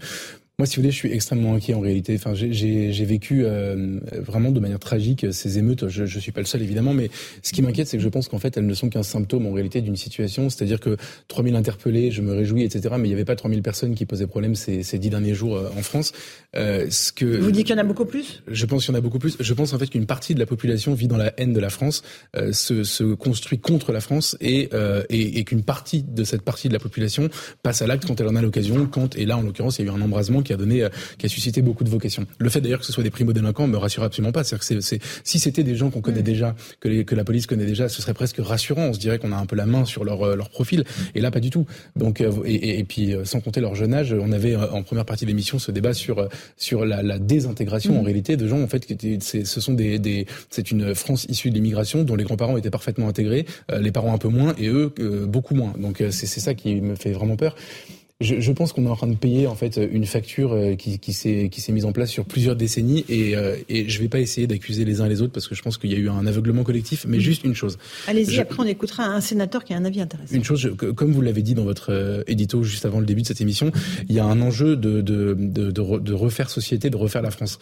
Et, et, et je, je ne peux que constater que le discours de haine de la France, il a pignon sur rue, il est toléré aujourd'hui. on parlait tout à l'heure des chaînes étrangères qui interrogent les gens en France et qui donnent la parole plutôt à Rocaille Diallo qu'à des policiers. Euh, évidemment, mais c'est pas pas juste en France. En fait, il y a une une, une élite intellectuelle en France, euh, médiatique, littéraire, etc., qui, qui qui promeut ce genre de discours sans beaucoup de répondants, ou en tout cas on a tardé à répondre. Premièrement, et la deuxième chose, c'est que euh, c'est que pendant ces 30 dernières années, on a, on, a, on a beaucoup plus moqué des gens qui essayaient juste de transmettre une forme de patriotisme. C'est-à-dire qu'aujourd'hui, à part les, pendant les matchs de l'équipe de France de football, en réalité, on peut plus faire ce que font tous les pays du monde, c'est-à-dire les États-Unis, le Japon, la Corée, etc. Être fier de notre drapeau. Être fier de, notre drapeau, c'est devenu un truc ringard pendant, pendant 30 ans. C'était pire. C'était stigmatisé même. Ouais. On se faisait traiter évidemment euh, de, de facho. Euh, moi, j'aimerais qu'on écoute Roger Carucci. C'est un sénateur. Euh, tout à l'heure, Gérald Darmanin et le gouvernement étaient interrogés par les sénateurs. Il dresse un constat assez désabusé de la situation. Écoutez-le et puis on, se, on en débat ensuite. Monsieur le ministre, je, je, ne veux pas évoquer tous les sujets de fond. Échec de l'école, pour des raisons multiples. Échec de la politique d'intégration, à laquelle je suis très attaché, pour là aussi des raisons multiples, on aura l'occasion d'y revenir. Mais je, le dis très tranquillement avec l'expérience de mon département, bien sûr, mais aussi de, de tout le pays. Lorsque ça va mal, ou lorsqu'il y a crise, il y a en réalité deux piliers, deux jambes pour l'autorité de l'État et l'établissement de la République. C'est le tricolore des écharpes des élus locaux et le bleu de nos forces de l'ordre, gendarmes, policiers, police nationale, sapeurs-pompiers. Ce que nous vous demandons et ce que nous demandons à la Première ministre, ce n'est pas de faire des miracles. Parce que quand on me dit il faut analyser les raisons de fond, oui, mais enfin, on les cite beaucoup depuis 10, 15 ans, 20 ans. Mais ce que nous demandons à la Première ministre et à tout le gouvernement, c'est de dire que l'on va restituer aux maires la politique locale, c'est de dire que l'on va restituer aux maires la politique du logement, de l'urbanisme. C'est de dire que l'on a confiance dans nos forces de l'ordre et ne pas avoir un discours alternatif ou du en même temps. Vous devez incarner l'État, l'autorité de l'État, parce que sinon, il n'y aura plus de République. Voilà le rappel à l'ordre de Roger Carucci, sénateur vous devez incarner l'autorité. C'est ce qu'il dit au gouvernement qui est face à lui. Et ce n'est pas le cas euh, pour l'instant, Carl Olive. Et il a raison, euh, Roger Carucci. Il faut juste être un tout petit peu humble dans les réponses mhm. que nous avons à donner. Enfin, sauf à ce que je me trompe, M. Carucci, il a été aussi euh, aux affaires. un il a été ministre. Il y a eu des policiers qui ont finalement disparu de la circulation à ce moment-là. Il faut être très humble. si c'était simplement un coup de baguette magique, ça se saurait. maintenant, évidemment que l'autorité de l'État, elle est dégradée à l'endroit des policiers, à l'endroit des pompiers, à l'endroit des élus, à l'endroit des enseignants. Et on le voit euh, au quotidien dans nos collectivités. Mais il faut passer beaucoup de temps sur le terrain. il y a un point sur lequel je rejoins M. Carucci, c'est que ça nous ferait du bien d'avoir un peu de souffle de terrain euh, euh, à l'Assemblée et qu'on retrouve des députés maires qui puissent alerter toutes les expérimentations de terrain qu'on a mis en place à Poissy. Je vous en donne une. Pouvoir d'achat pour l'ensemble des familles juste après Covid pouvoir d'achat pour l'ensemble des familles juste après Covid, sans condition de ressources. 30 euros de réduction pour les enfants entre 12 et 17 ans, on avait peut-être raison un peu, un peu tôt, euh, et euh, pour une association sportive, et 50 euros pour la culture. Mais je vais aller plus loin. En échange de quoi? D'un comportement citoyen. Et quand un gamin de 12 ans a brisé un abribus à 2 heures du matin, qu'est-ce que j'ai fait? Bah, on a suspendu, et on, mhm. a, on a supprimé. Euh, et c'est ce qu'il faut faire avec les allocations familiales aussi? Alors, je dis simplement que ça fonctionne. La menace de brandir, euh, d'aller chercher au portefeuille, ça fonctionne. Mais il faut le dire, Laurence Ferrari, il faut expliquer les règles et que les règles soient les mêmes pour volet, tout le monde. On est d'accord. Allez, on, fait une petite pause, on continuera à bah, parler de ça. C'est important quand même. Non, mais c'est important. il n'y a, pas que ça. Il n'y a pas que ça non bah, Là, c'est une communication sur la solution, pas sur les problèmes. Le projet de refaire nation. Une petite pause, on se retrouve sur Europe 1 et sur CNews. tout de suite. 18h16, on se retrouve en direct dans Punchline sur CNews et sur Europe 1. On évoquait tout à l'heure la facture euh, colossale de ces six jours d'émeute. On est à près d'un milliard d'euros, hein, si euh, on a bien fait les comptes. On va juste écouter Jordan Parnella, le président du Rassemblement national, qui refuse que les contribuables paient pour réparer les dégâts des casseurs. Écoutez-le. Bah, le sentiment que donne le, gouvernement, c'est qu'il y a une prime à l'émeute. C'est qu'il y a des émeutes, des gens qui cassent, et donc le contribuable français va devoir déverser des dizaines de millions d'euros, si ce n'est plus, pour euh, éponger les dégâts. Moi, je n'accepte pas l'idée que euh, les Français qui se lèvent tôt, les Français qui travaillent dur, et plus généralement la classe moyenne qui supporte aujourd'hui l'intégralité de l'effort dans notre société soient contraintes de payer davantage.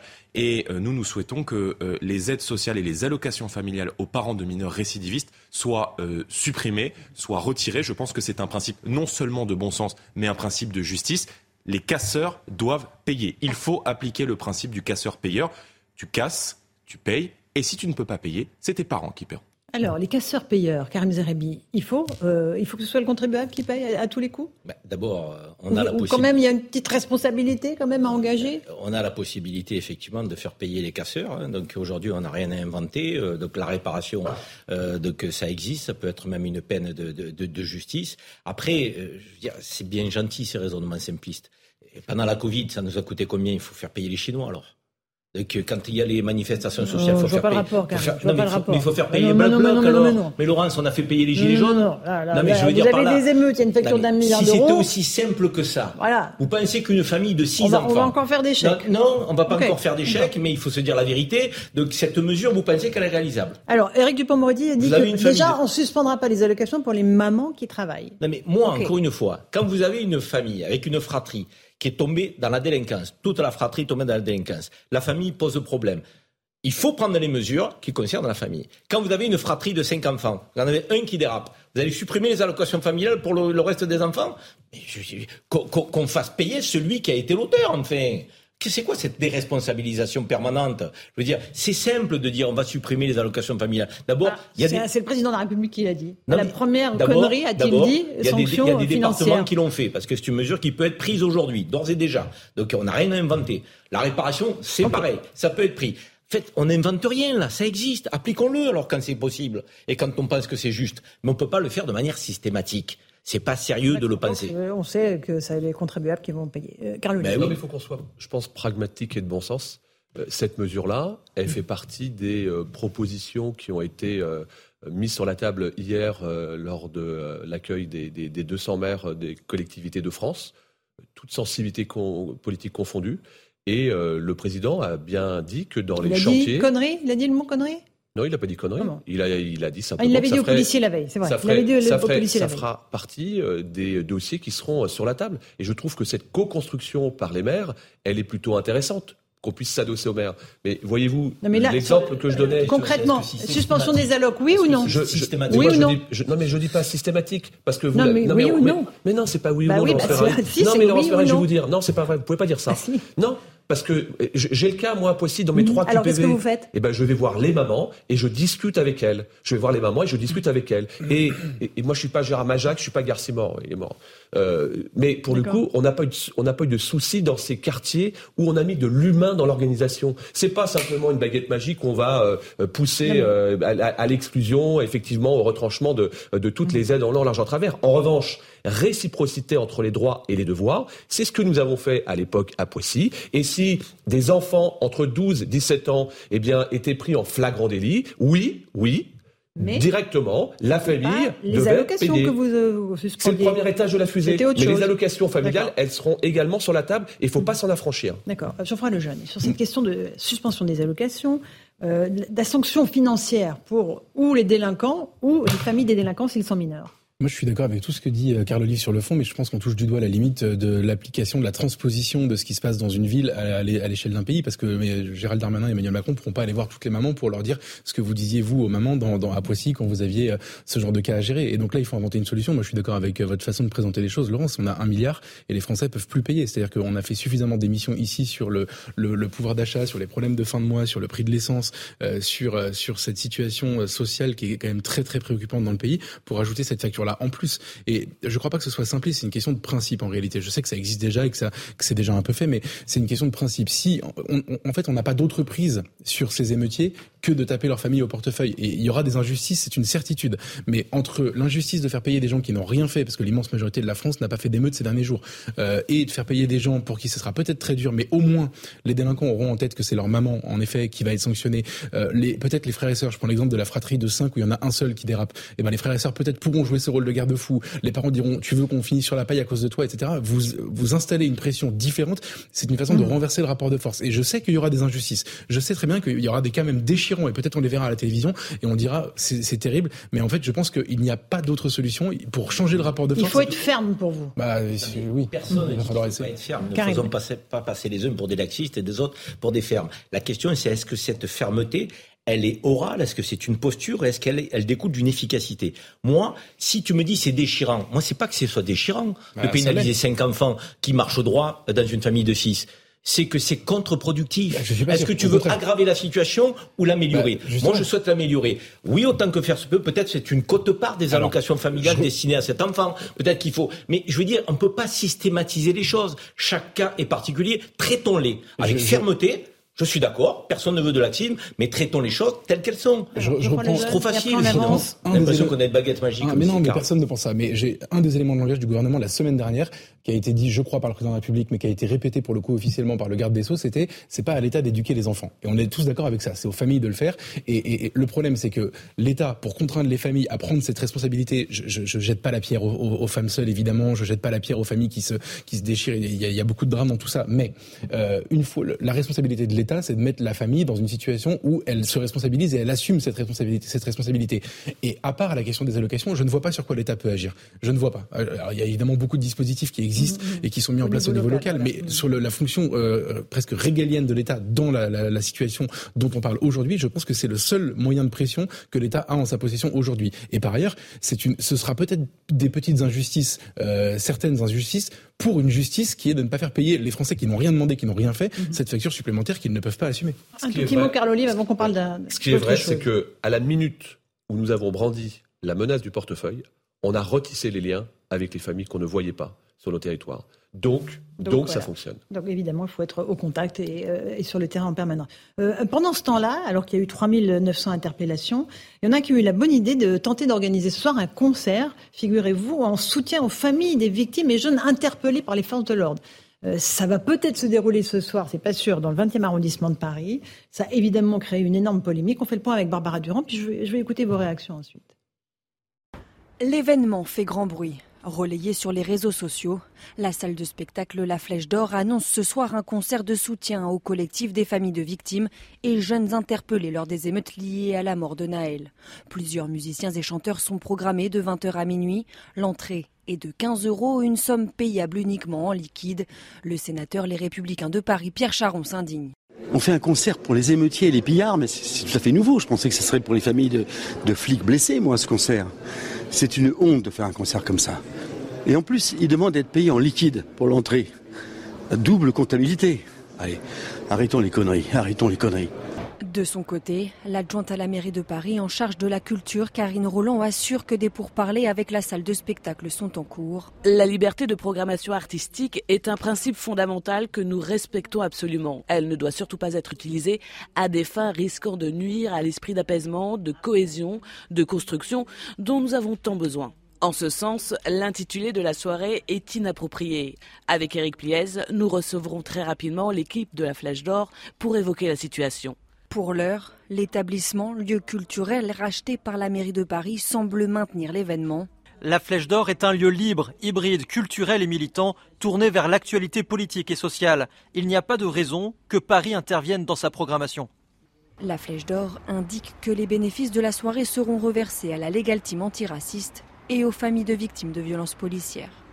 On marche sur la tête dans ce pays. On marche littéralement sur la tête, Carl Olive. Ce concert, s'il a lieu, est absolument honteux. Mais moi, je veux même aller plus loin. Non seulement on marche sur la tête, mais là, on se cache derrière son petit doigt. La mairie de Paris, elle peut pas, elle peut pas se cacher derrière son petit doigt. Elle est propriétaire de l'établissement. L'association dit la, la ville de Paris n'a pas à s'ingérer dans la programmation. Ça, vous voyez, euh, quand on est maire, ça peut pas se passer chez nous, ça. Ça, ça, moi, je l'interdis dans la minute. Je l'interdis. Et si jamais la programmation est maintenue, pas de problème. On reparle des subventions. Oui, on vous dit, là, vous touchez la liberté artistique. Non, mais, non, mais, ah bah, attendez, c'est ce qu'ils disent. Ça signifie quoi? Ça signifie qu'on va donner encore plus d'importance euh, à toutes celles et ceux qui veulent bousiller notre pays. Mhm. C'est insupportable.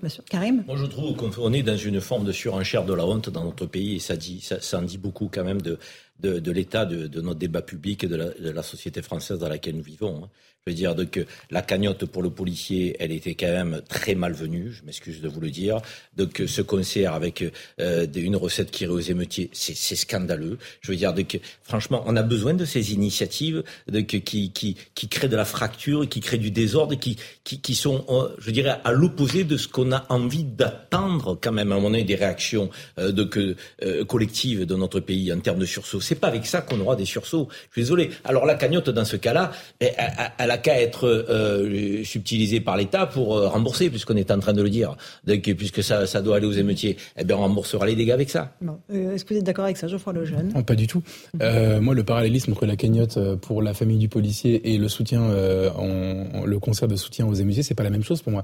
Je, je comprends qu'on puisse se mobiliser pour une famille, pas, pas pour le, le, le, policier, encore que l'enquête dira ce qu'il faut, ce qu'il fallait en penser, mais mhm. la famille, concrètement, elle a tout perdu. Elle va être privée probablement pendant de longues années de, de du mari, du policier donc et, euh, et je peux comprendre qu'il y ait des gens d'ailleurs c'est enfin il aurait fallu l'analyser comme ça. C'est très intéressant de voir cet élan cet élan de soutien euh, hallucinant plus d'un million et demi d'euros déjà récoltés un million et demi d'euros. C'est 50 000 personnes hein, oui mais, la somme est importante. Mais c'est 50 000 personnes.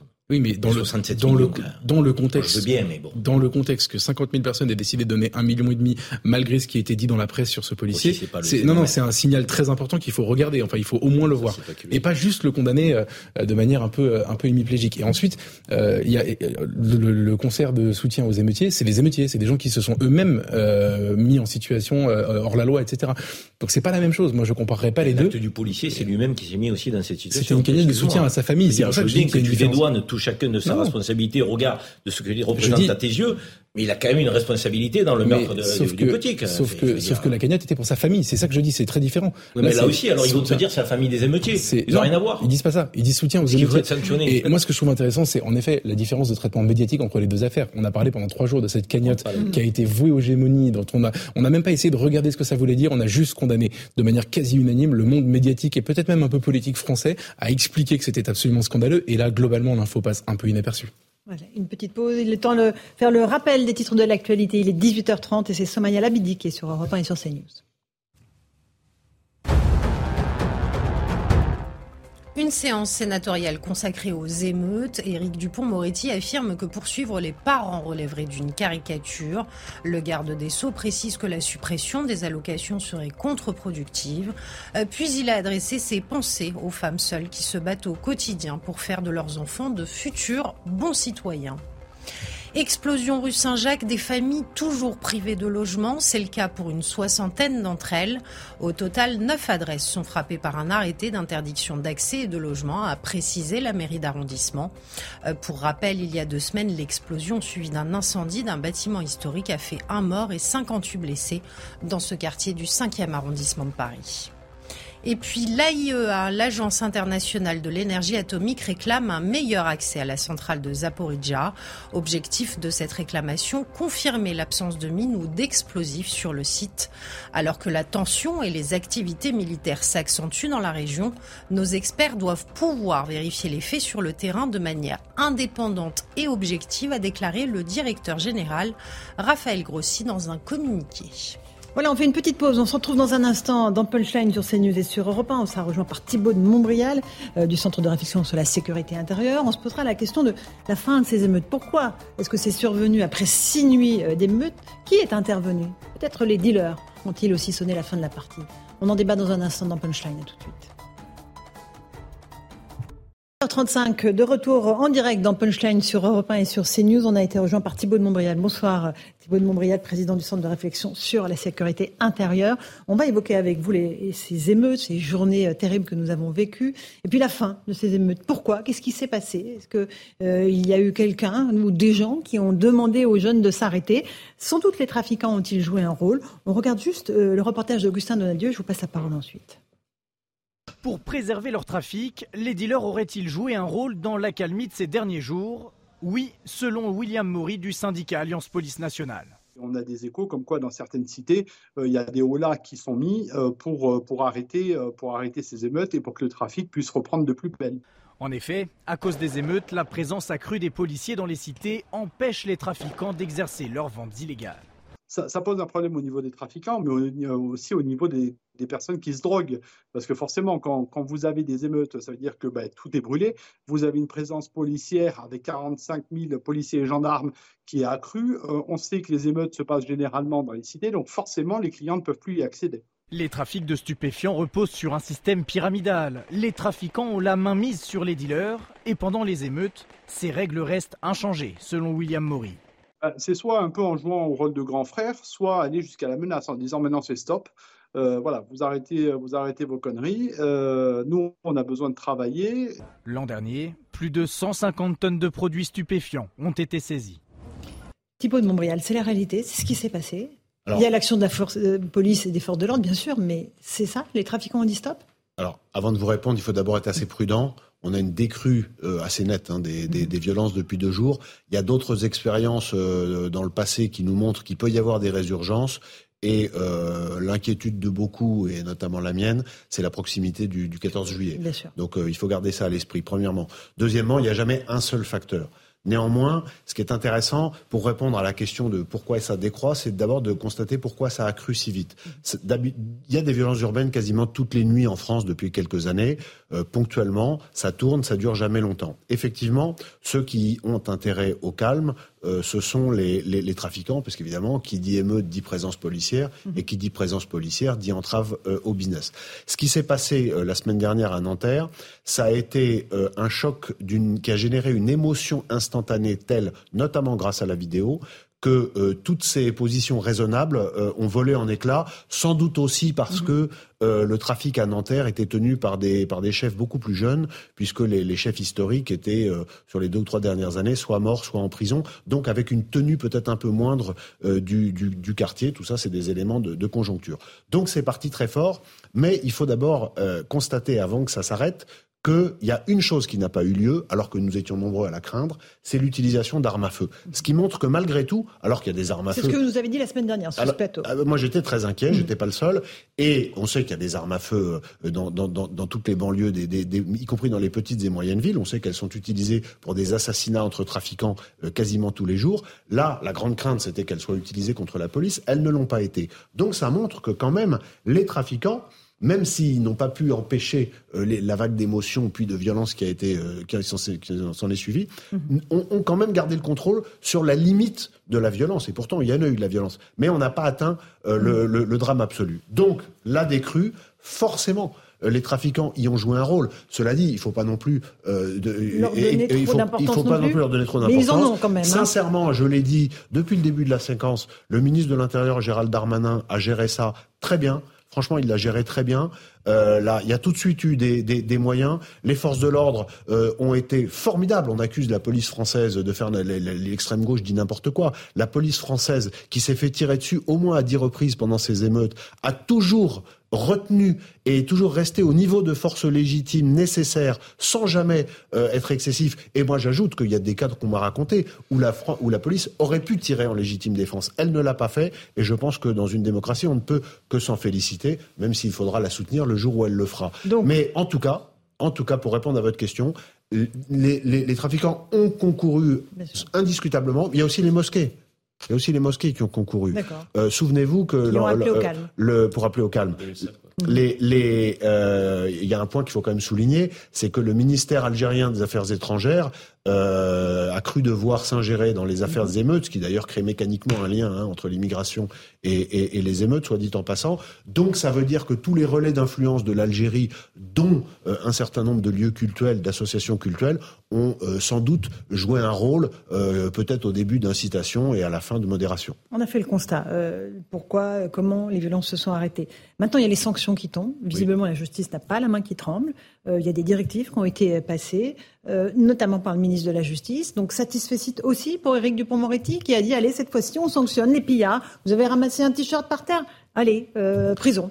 Euh, Éric Dupont-Moretti a donné des consignes au, au parquet. Le, le, juge du siège mmh. est indépendant. Éric Dupont-Moretti a, oui, donné, a donné des, consignes, des consignes, des consignes au parquet, des consignes de, de, de poursuite, et, et, et, de cela, il faut se féliciter. Par contre, moi, il y a une chose qui continue à me déranger sur Éric Dupont-Moretti en termes de communication. La première, c'est quand il est allé le jour des faits voir la, la famille de, de, Naël à Nanterre, il s'est comporté euh, comme, l'avocat de la famille. Il s'est pas comporté comme le garde des sceaux. Son émotion, elle était légitime. L'expression de cette émotion était légitime. Mais par contre, il, faut prendre la fonction. Il, est garde des sceaux et je pense qu'il y a une limite. Il y avait, me semble-t-il, un certain malaise. Et puis quand je l'entends cet après-midi au Sénat, mais déjà hier sur une chaîne de télévision, expliquer que euh, face aux familles, eh bien, il pourrait, il faudrait être ferme, évoquer l'article 227-17 qui permet de poursuivre les parents qui seraient en défaut d'éducation, ce qui est une bonne idée. Moi, je suis pour appliquer les textes qui existent et pas pour en rajouter à chaque crise. Eh bien, que, que nous dit-il Qu'il va faire déférer par les parquets les parents des 50 émeutiers de moins de 16 ans les plus, les, qui, qui ont commis les faits les plus graves. Mmh. Ça, ce serait un geste de fermeté. Non, il dit on va convoquer les gens, ce qui implique une organisation du temps et de l'argent. Pour faire quoi? Pour leur remettre un flyer, pour leur remettre une un photocopie. Un flyer, c'est-à-dire un papier, un, quoi. Un papier, un tract. Avec, avec, pour mmh. leur rappeler l'existence d'un texte qui existe déjà. Alors, soit on est ferme et on l'applique, soit on n'est pas ferme et Alors. on dit rien, mais on dit pas que la fermeté, c'est de convoquer Alors, les gens pour leur remettre on, un bout On de va l'écouter dans un instant. Euh, D'abord, Carole Olive. Bon, moi, je pense que tout ce qui est excessif est insignifiant. Je, je partage euh, ce que dit tout à l'heure euh, Thibault de Montbrial sur euh, effectivement le, le, le, sujet de, de délinquance. J'y reviens. Il y a aussi autre chose, c'est que je prends le cas de la ville de la Verrière, par exemple.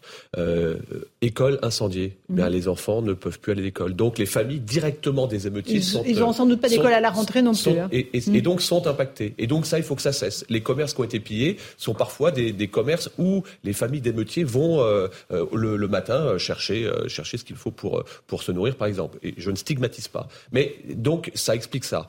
Merci d'avoir rappelé le travail de, Gérald Darmanin, parce que les délinquants, euh, effectivement, je ne sais pas s'ils si sont agis, évidemment que ça les arrange, mais il faut qu'ils en profitent, parce que là, euh, ce qui est mis euh, en place par le ministère de, de l'Intérieur et aussi par le ministère de la Justice, M. de Montroyal, nous montre quand même, on ne peut pas dire il y a encore dix jours que la justice était trop lente, pas réactive, et aujourd'hui, avec ce qui s'est passé à la fois à Marseille, à la fois à Versailles hier, des sanctions qui sont très fortes, oui, très ferme, très ferme, pardon. Oui, c'est un message, et c'est un message qu'attendent les Français. Cette réponse-là, elle est attendue par les Français. J'ai pas dit l'inverse. Alors, euh, un tout petit mot de Karim, et, euh, et on écoutera Eric Dupond-Moretti en quelques heures. Euh, c'est le fait que le gouvernement nous a donné le sentiment d'avoir enfin un cap partagé. Ce qui n'était pas le cas entre le ministre de l'Intérieur et le garde des Sceaux avant les émeutes. On avait deux Ça, approches, j'allais dire un peu idéologiques, qui se déclinaient sur le terrain. Une approche qui était celle de la fermeté euh, de Gérald Darmanin, une approche qui apparaissait plus laxiste du côté de M. Dupont-Moretti. C'est une réalité, ça. On se disait même, mais, mais c'est chien et chat. Je veux dire, ils, ne peuvent pas être d'accord. Comment avoir un cap? À un moment donné, vous partagez le même gouvernement, vous devez aller dans la même direction. Or là, ces émeutes ont permis, on peut le saluer, mais maintenant il faut que ce cap soit maintenu. D'adosser la fermeté du ministre de l'Intérieur à celle du garde des Sceaux. Et donc on voit bien que quand ça converge, un, les peines tombent, elles ne sont pas simplement prononcées, elles sont effectives. Donc, et deux, c'est aussi dissuasif et préventif. Parce que quand vous agitez le risque de la sanction, de la sanction réelle et véritable, mais il y en a certains qui passeront pas à l'acte. Quand cette, ce risque-là, il est simplement incanté, mais qu'il n'est jamais mis en œuvre, ben vous vous dites finalement, il m'arrivera rien. Là, on peut plus se dire, par ces émeutes, il m'arrivera rien. Maintenant, il va falloir qu'on s'inscrive dans la durée. Pour s'inscrire dans la durée, il va falloir pour les jeunes mineurs, des centres d'éducation renforcés. On en a 50 dans le pays. On n'en a même pas un par département alors qu'on a 100 départements. Des places de prison, on a 72 000 détenus. On a euh, 60 000 places. Donc le problème, c'est que nos infrastructures risquent de ne pas suivre. Il va être là le sujet. Donc ça veut dire que si on a des peines complémentaires ou alternatives, il faudra qu'elles soient effectives. Il faut qu'elles soient adossées des moyens faut qu'elles soient euh, effectives. judiciaires qui sont euh, mis en place euh, actuellement. On Et va l'écouter. Éric Dupont-Moretti à propos de- des sanctions contre les mineurs délinquants. Écoutez. On ne veut pas poursuivre euh, les parents. C'est une caricature que de dire cela ainsi. J'ai d'ailleurs dit moi-même qu'il n'était pas question, à mon avis, de supprimer euh, des allocations. euh, je pense en particulier, je pense en particulier aux femmes qui travaillent, euh, qui sont seules, qui élèvent euh, leur famille, qui le font avec beaucoup de dignité, dans la difficulté. Je pense aussi à des parents qui pourraient euh, faire un certain nombre de choses euh, vis-à-vis de leurs enfants, en particulier assurer euh, l'autorité parentale et qui ne le font pas. Vous voyez, dans ces nuits courtes que nous avons eues les uns et les autres, euh, émaillées de mauvaises nouvelles et de vidéos, il y a une vidéo qui m'a plu, c'est celle du père qui va récupérer son gamin par le callback et qui lui dit rentre à la maison. Parce qu'à 11 ans, on ne traîne pas dans les rues. Voilà pour Éric Dupont-Moretti, mais qui dit on ne veut pas poursuivre les parents des délinquants. Euh, Thibault de Montbrial. Moi, je trouve, encore une fois, pardon, euh, Carl Olive, euh, le, je, il me semble pas être excessif. J'essaye toujours d'être. souvent, je suis pas d'accord et je le dis, mais, quand il y a des choses qui, sont bien, je le dis aussi, parce que faut toujours se poser la question quand on critique de est-ce que les uns ou les autres feraient mieux. Hein, donc, faut être modeste là-dessus. Mais c'est pour ça que je salue ce que fait le ministre de l'Intérieur depuis le début de la crise. Le garde des sceaux, dont acte, il a donné des consignes au parquet pour poursuivre. Mais pardon, mais enfin, heureusement. Bon. Et sur la question de l'autorité parentale, qui là est un vrai marqueur et serait une vraie différence, je constate que, euh, encore, je vais répéter en deux secondes ce que j'ai dit juste avant, il y a un texte qui permet euh, de poursuivre, et si on poursuivait 50 parents en France, ce serait beaucoup Et plus il vient de efficace. dire qu'il ne veut pas les poursuivre, Ah ben, donc, c'est hein. Donc, donc c'est pour ça Il que a pas quand je, exactement dit ça. hein. quand je Il vous dit non, qu'il non, ne non, veut- non, on enfin, veut- on ne alors, veut pas- alors, non, attends, non, attends, non, juste- il a dit on ne non, veut mais pas Caroline a poursuivre. raison de, de, de, de Carole, non mais c'est un point qui, qui est Les important. parents. Le- les parents, il y a deux choses. La réponse euh, au Sénat d'Éric Dupont-Moretti, c'est une réponse sur euh, la, la suspension des allocations. Je pense que c'est une fausse bonne idée. Pourquoi? Parce que je pense que de priver euh, les parents de, de, de, de moyens financiers, euh, peut-être qu'ils vont Mhm. aller euh, engueuler les enfants, mais en attendant, ça crée des précarités euh, qui risquent elles-mêmes de, de, de, de générer euh, des, des comportements Alors, c'est quoi déviants. la solution Mais par contre, mais c'est l'article 227-17, c'est de dire a des- les parents ont une responsabilité pénale. Bon, il y a beaucoup de gens qui le découvrent. Le texte existe.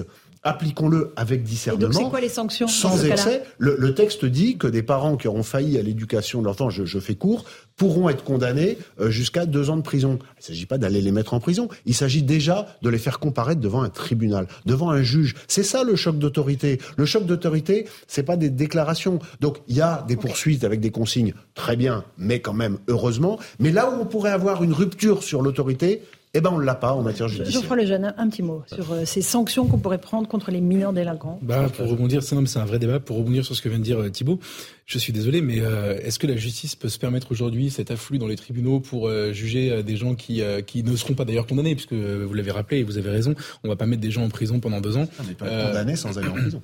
Je suis d'accord avec vous, mais bon, enfin, pour avoir fréquenté euh, moins que vous, mais fréquenté un peu les tribunaux, objectivement, on les sent un peu débordés. Je vois pas tellement le moment où ça va être plus simple que de supprimer des allocations, et je pense que c'est un moyen de pression énorme. Plus d'ailleurs euh, pour pour empêcher la, la récidive ou pour empêcher que ça recommence que euh, pour sanctionner ce qui vient de se passer. Ensuite, euh, sur Éric Dupond-Moretti, pardonnez-moi, mais ce qui est tout ce qui est en train de se passer et toutes ces prises de position sont juste aussi l'aveu de son échec idéologique, je veux dire, depuis des années. C'est-à-dire qu'en fait, il est en train de faire exactement l'inverse de ce qu'il a professé. C'est quelqu'un qui nous a expliqué qu'il préférait avoir des délinquants en liberté que des innocents en prison et que à choisir entre les deux, il préfère appliquer la politique qui permet que des délinquants soient en liberté plutôt que de prendre le risque qu'un inno- un innocent soit en Il a prison. dit ça quand il était garde des Sceaux? Oui, non, mais en fait, enfin, c'est son idéologie depuis toujours. mais attendez, euh, faisons-lui le crédit. il n'a pas dit ça depuis qu'il est euh, je, vais étayer, je vais étayer. Il a prétendu supprimer les remises de peine automatiques pour en réalité étendre la possibilité de les donner. Le bilan d'Éric Dupond-Moretti en matière d'emprisonnement, il y a évidemment. Il y a une loi pour la justice qui est en train d'être étudiée à l'Assemblée. ce, que, ce dont je parle sur les remises de. Les moyens, il faut quand même le dire. Enfin, les moyens, c'est tant au niveau du ministère de l'Intérieur avec le recrutement des policiers qu'au niveau des, magistrats et des, et des greffiers, c'est quand même sans précédent. Alors là, je voudrais juste peut-être rendre hommage, rendre hommage justement euh, aux forces judiciaires et aux forces de sécurité, parce que les forces judiciaires, avec les réponses fermes dont parlait Karim Zeribi à juste titre il y a quelques instants, elles le sont, parce que de façon exceptionnelle, les tribunaux ont, euh, sont ouverts, euh, y compris euh, le week-end, les parquets ont bossé jusqu'à pas d'heure, et pour continuer à faire cela et que l'exception devienne habitude, il faut des moyens supplémentaires. Donc évidemment, ça va dans le bon sens. Mais encore une fois, il y, a, il y a le court terme et il y a le moyen terme. Thibault de Je pense qu'au-delà des, au-delà des moyens, au-delà des décisions ponctuelles, techniques, etc., ce, que la séquence nous a montré, c'est que le pays attend maintenant, dans la durée, non pas tellement des mesures nouvelles, mais un vrai choc d'autorité. C'est ça le cap. On va voir s'il est tenu. Mais c'est quand j'ai écrit, moi, il y, a, il y a sept ans, le sursaut ou le chaos, euh, là, là, on y est. C'est le mm. sursaut ou le chaos. L'autorité de l'État, l'autorité des parents, l'autorité de, de, tout le monde. Mais de l'autorité en France. Comment ça se rétablit, ça, ça, ça, se rétablit par le fait... C'est pas avec une baguette magique qu'on va réussir mais, mais c'est une manière de c'est une manière de parler. Ce sont des décisions symboliques. Ce sont des choses qu'on n'accepte plus. Ce sont des comportements qu'on dénonce. C'est accepter, comme disait Peggy, euh, non pas de, de dire ce que de, de voir ce que l'on voit, mais de, de, enfin, de dire ce que l'on voit, mais d'abord de voir ce que l'on voit, d'être capable de dire qu'il y a un lien entre l'immigration et tout ça, d'être capable de voir que si les Français donnent 1,5 million euh, à, à coût de 10, 15, 20 euros dans une cagnotte pour un policier qui part en prison, c'est aussi euh, une manière de dire si on nous posait des questions par référendum, voilà mm. comment on y répondrait, c'est en soutenant la police et c'est en soutenant l'autorité. Euh, Est-ce que c'est possible au sein des quartiers? Est-ce que nous, on peut en parler ici, on est sur un plateau, euh, mais la vie dans les quartiers, est-ce qu'elle est aussi simple que ça? On peut dénoncer le dealer du coin les sans, premières victimes, c'est les gens qui vivent dans les quartiers. Et les premières victimes, c'est 95 Pardon, je viens des quartiers. mais je vous pose la question comment on fait concrètement? Parce que là, c'est des grandes idées. Comment on fait au quotidien? population dans les quartiers, il n'y a aucune difficulté. Mais c'est ce que je Bien sûr, vous dites, qu'il faut, qu'il faut. En revanche, il faut combattre c'est 5% de cette minorité euh, de, voyous qui bousillent au quotidien l'immense majorité des Français qui se comportent formidablement bien. Et là, il faut pas avoir la main qui tremble. il faut parlait, je parlais tout à l'heure des aides non réglementaires. Je vous donne encore un exemple très concret qui vient du terrain. Les cautions mariage. Ça a été le, bordel dans les collectivités, les gens de mariage. C'est ça 1000 euros 1000 euros. On a mis en place 1000 euros les cautions mariage. Depuis, comme par hasard, il n'y a pas de difficulté. Mhm. Et comme par hasard, depuis, il n'y a pas de difficulté. Mhm. Mais tout le monde connaît les règles. Mhm. Et comme dans le sport, euh, Karim, on partage la passion du sport. Vous êtes dans le jeu ou vous êtes en dehors du jeu. Et quand vous êtes hors jeu, c'est une sanction. Et moi, je m'épuise à dire que les habitants des quartiers euh, demandent plus de sécurité, plus de tranquillité. Euh, ils, ne s'accommodent pas de se laisser aller. Euh, de, de, cette absence de cadre. Je veux dire, c'est, ce sont les premières victimes. Arrêtons de dire les gens issus d'immigration. Il faut, il faut qu'on arrête à un moment donné avec ça. Les gens issus d'immigration, dans leur immense majorité, d'abord aujourd'hui sont des Français. Il va falloir qu'on les appelle les Français. Jusqu'à troisième génération, on va dire les gens issus d'immigration. Je veux dire, on va pas s'en sortir. On a un problème qui est franco-français là. ce sont des Français. Maintenant, parmi ces Français-là, je veux dire, dans ces quartiers-là, l'immense majorité ne pose pas de problème et subit ce qui se passe. Quand vous avez Emmanuel Macron à Marseille, dans le 14e arrondissement, dans le quartier de la Busserine, qui est un quartier très difficile que je connais bien, pendant deux heures, il est avec les habitants. Pendant une heure et demie, il ne lui parle que de sécurité. Donc, mais, vous croyez que vous, croyez que tous les, habitants en parlent, le plaisir. Mais comme ça je veux dire il faut l'entendre ça je veux dire il faut l'entendre. je veux dire c'est une c'est une euh, je dirais c'est c'est urgentissime qu'on aille à la reconquête pour établir l'ordre. Et ensuite on pourra construire d'autres réponses éducatives formation emploi. Mais sur le désordre on ne pourra rien construire. On, est, on, dit tous la même chose simplement il ne faut pas avoir la main qui tremble en matière d'autorité. Et comme je le dis toujours il y a un moment donné où il faudra aller dans les quartiers, faire des opérations et oser la force et, faire des opérations de police avec. Donc on fait que de la, répression, que de la répression, que de la répression. Je finis ma phrase. Il faudra oser faire des opérations de bouclage ratissage en assumant la violence qui en résultera. Et quand on aura fait ça trois ou quatre fois, d'abord on soulagera les populations dont vous avez parlé et vous avez complètement raison. Et ensuite on enverra enfin un message. Parce qu'aujourd'hui, qu'on le veuille ou non, le message qui est ancré dans la tête des délinquants depuis 40 ans, pas depuis 6 mois, pas depuis 6 10 ans, depuis 40 ans. C'est euh, l'État est faible, la police ne fera rien, les politiques se dégonfleront. C'est ça le message, c'est ça l'inconscient collectif de la délinquance en France, et c'est ça qu'il faut casser par un choc d'autorité sur la durée, en respectant la loi, mais en la respectant dans toute sa rigueur et en soutenant ceux qui l'appliquent. Carl Olive. Ben moi, je partage, je partage complètement, et je trouve que ce qui vient de se passer va effectivement dans, dans le sens que nous attendons tous. Je veux aussi rendre hommage aux mamans, les mamans des quartiers elles ont, elles, se, elles, se, sont hein. mis, euh, oui, elles, elles ont servi de bouclier devant les écoles. C'est Madame le maire de Poissy, Sandrine Bernot de Santos, qui le racontait, devant les écoles pour pas qu'on brûle les écoles où allaient leurs enfants. Elles réclament de l'autorité. Moi, j'étais avec une présidente de maison de quartier hier matin. Elle me dit, mais nous, on veut l'autorité, mais on veut pas de stigmatisation et on veut pas, je dirais, de la défiance avant que le mot confiance ne, ne, ne vienne pas. C'est pour ça qu'il nous faut de l'humain au cœur des organisations. C'est pour ça qu'il nous faut des référents de quartier. Pour ça qu'il nous faut de la prévention spécialisée. Il nous faut de la police de proximité. Il nous faut des conseils de quartier. Il nous faut réunir les conseils locaux de prévention de, de, de la délinquance, de la radicalisation. C'est pas c'est pas un gros mot. Hein. Et quand on le fait, alors c'est de l'huile. Hein. C'est il faut c'est de l'huile dans les rouages. Ça prend du temps, mais, ça n'a pas de prix. Temps parce que le chemin est long. Hein. Oui, mais à un moment donné, il y a des choses qui se pas. Le chemin est long. Faut s'y attaquer. Bien sûr. Ça fait 40 ans qu'on s'y attaque pas. Vous savez, on s'y attaquait en mettant des chèques. Alors on a, on a donné de l'argent, ça n'a pas fonctionné. Le bilan, il est terrible. Voilà. Euh, si on n'a pas les émeutes, je vais vous dire, euh, les choses se poursuivent se poursuivent parce que ça ne dérange personne que des millions d'habitants des quartiers soient pris en otage et subissent. Bon, allez, ça, dernier ça, mot, ça, tout dernier mot, Thibault je, je, je dis que si on n'ose pas, le, pour le moment, la police de proximité, on ne peut pas la rétablir parce que les policiers ne tiendraient pas cinq minutes. C'est un objectif à long terme. D'abord, il faut oser l'autorité et si on rate ce tournant, la prochaine fois, ce sera à coup de calache et ce sera des dizaines de morts. Il faut avoir conscience de ça. Scénario pessimiste. Non, non, non, scénario réaliste. Scénario réaliste. C'est maintenant qu'on a la chance que cet avertissement se termine plutôt pas mal encore une fois, osons l'autorité, okay. du courage politique sur le long terme. Thibault disait quelque chose d'important tout à l'heure. Juste un mot. Il y a eu un drame avec le jeune Naël, il y aurait pu y en avoir d'autres avec les émeutes. Les fonctionnaires de police, ils ont été exemplaires. exemplaires. Il faut Allez, le dire. Merci à tous les quatre d'avoir participé à Punchline. Dans un instant, Christine Kelly face à l'info et Europe 1, soir sur Europe 1. Bonne soirée à vous sur nos deux antennes à demain.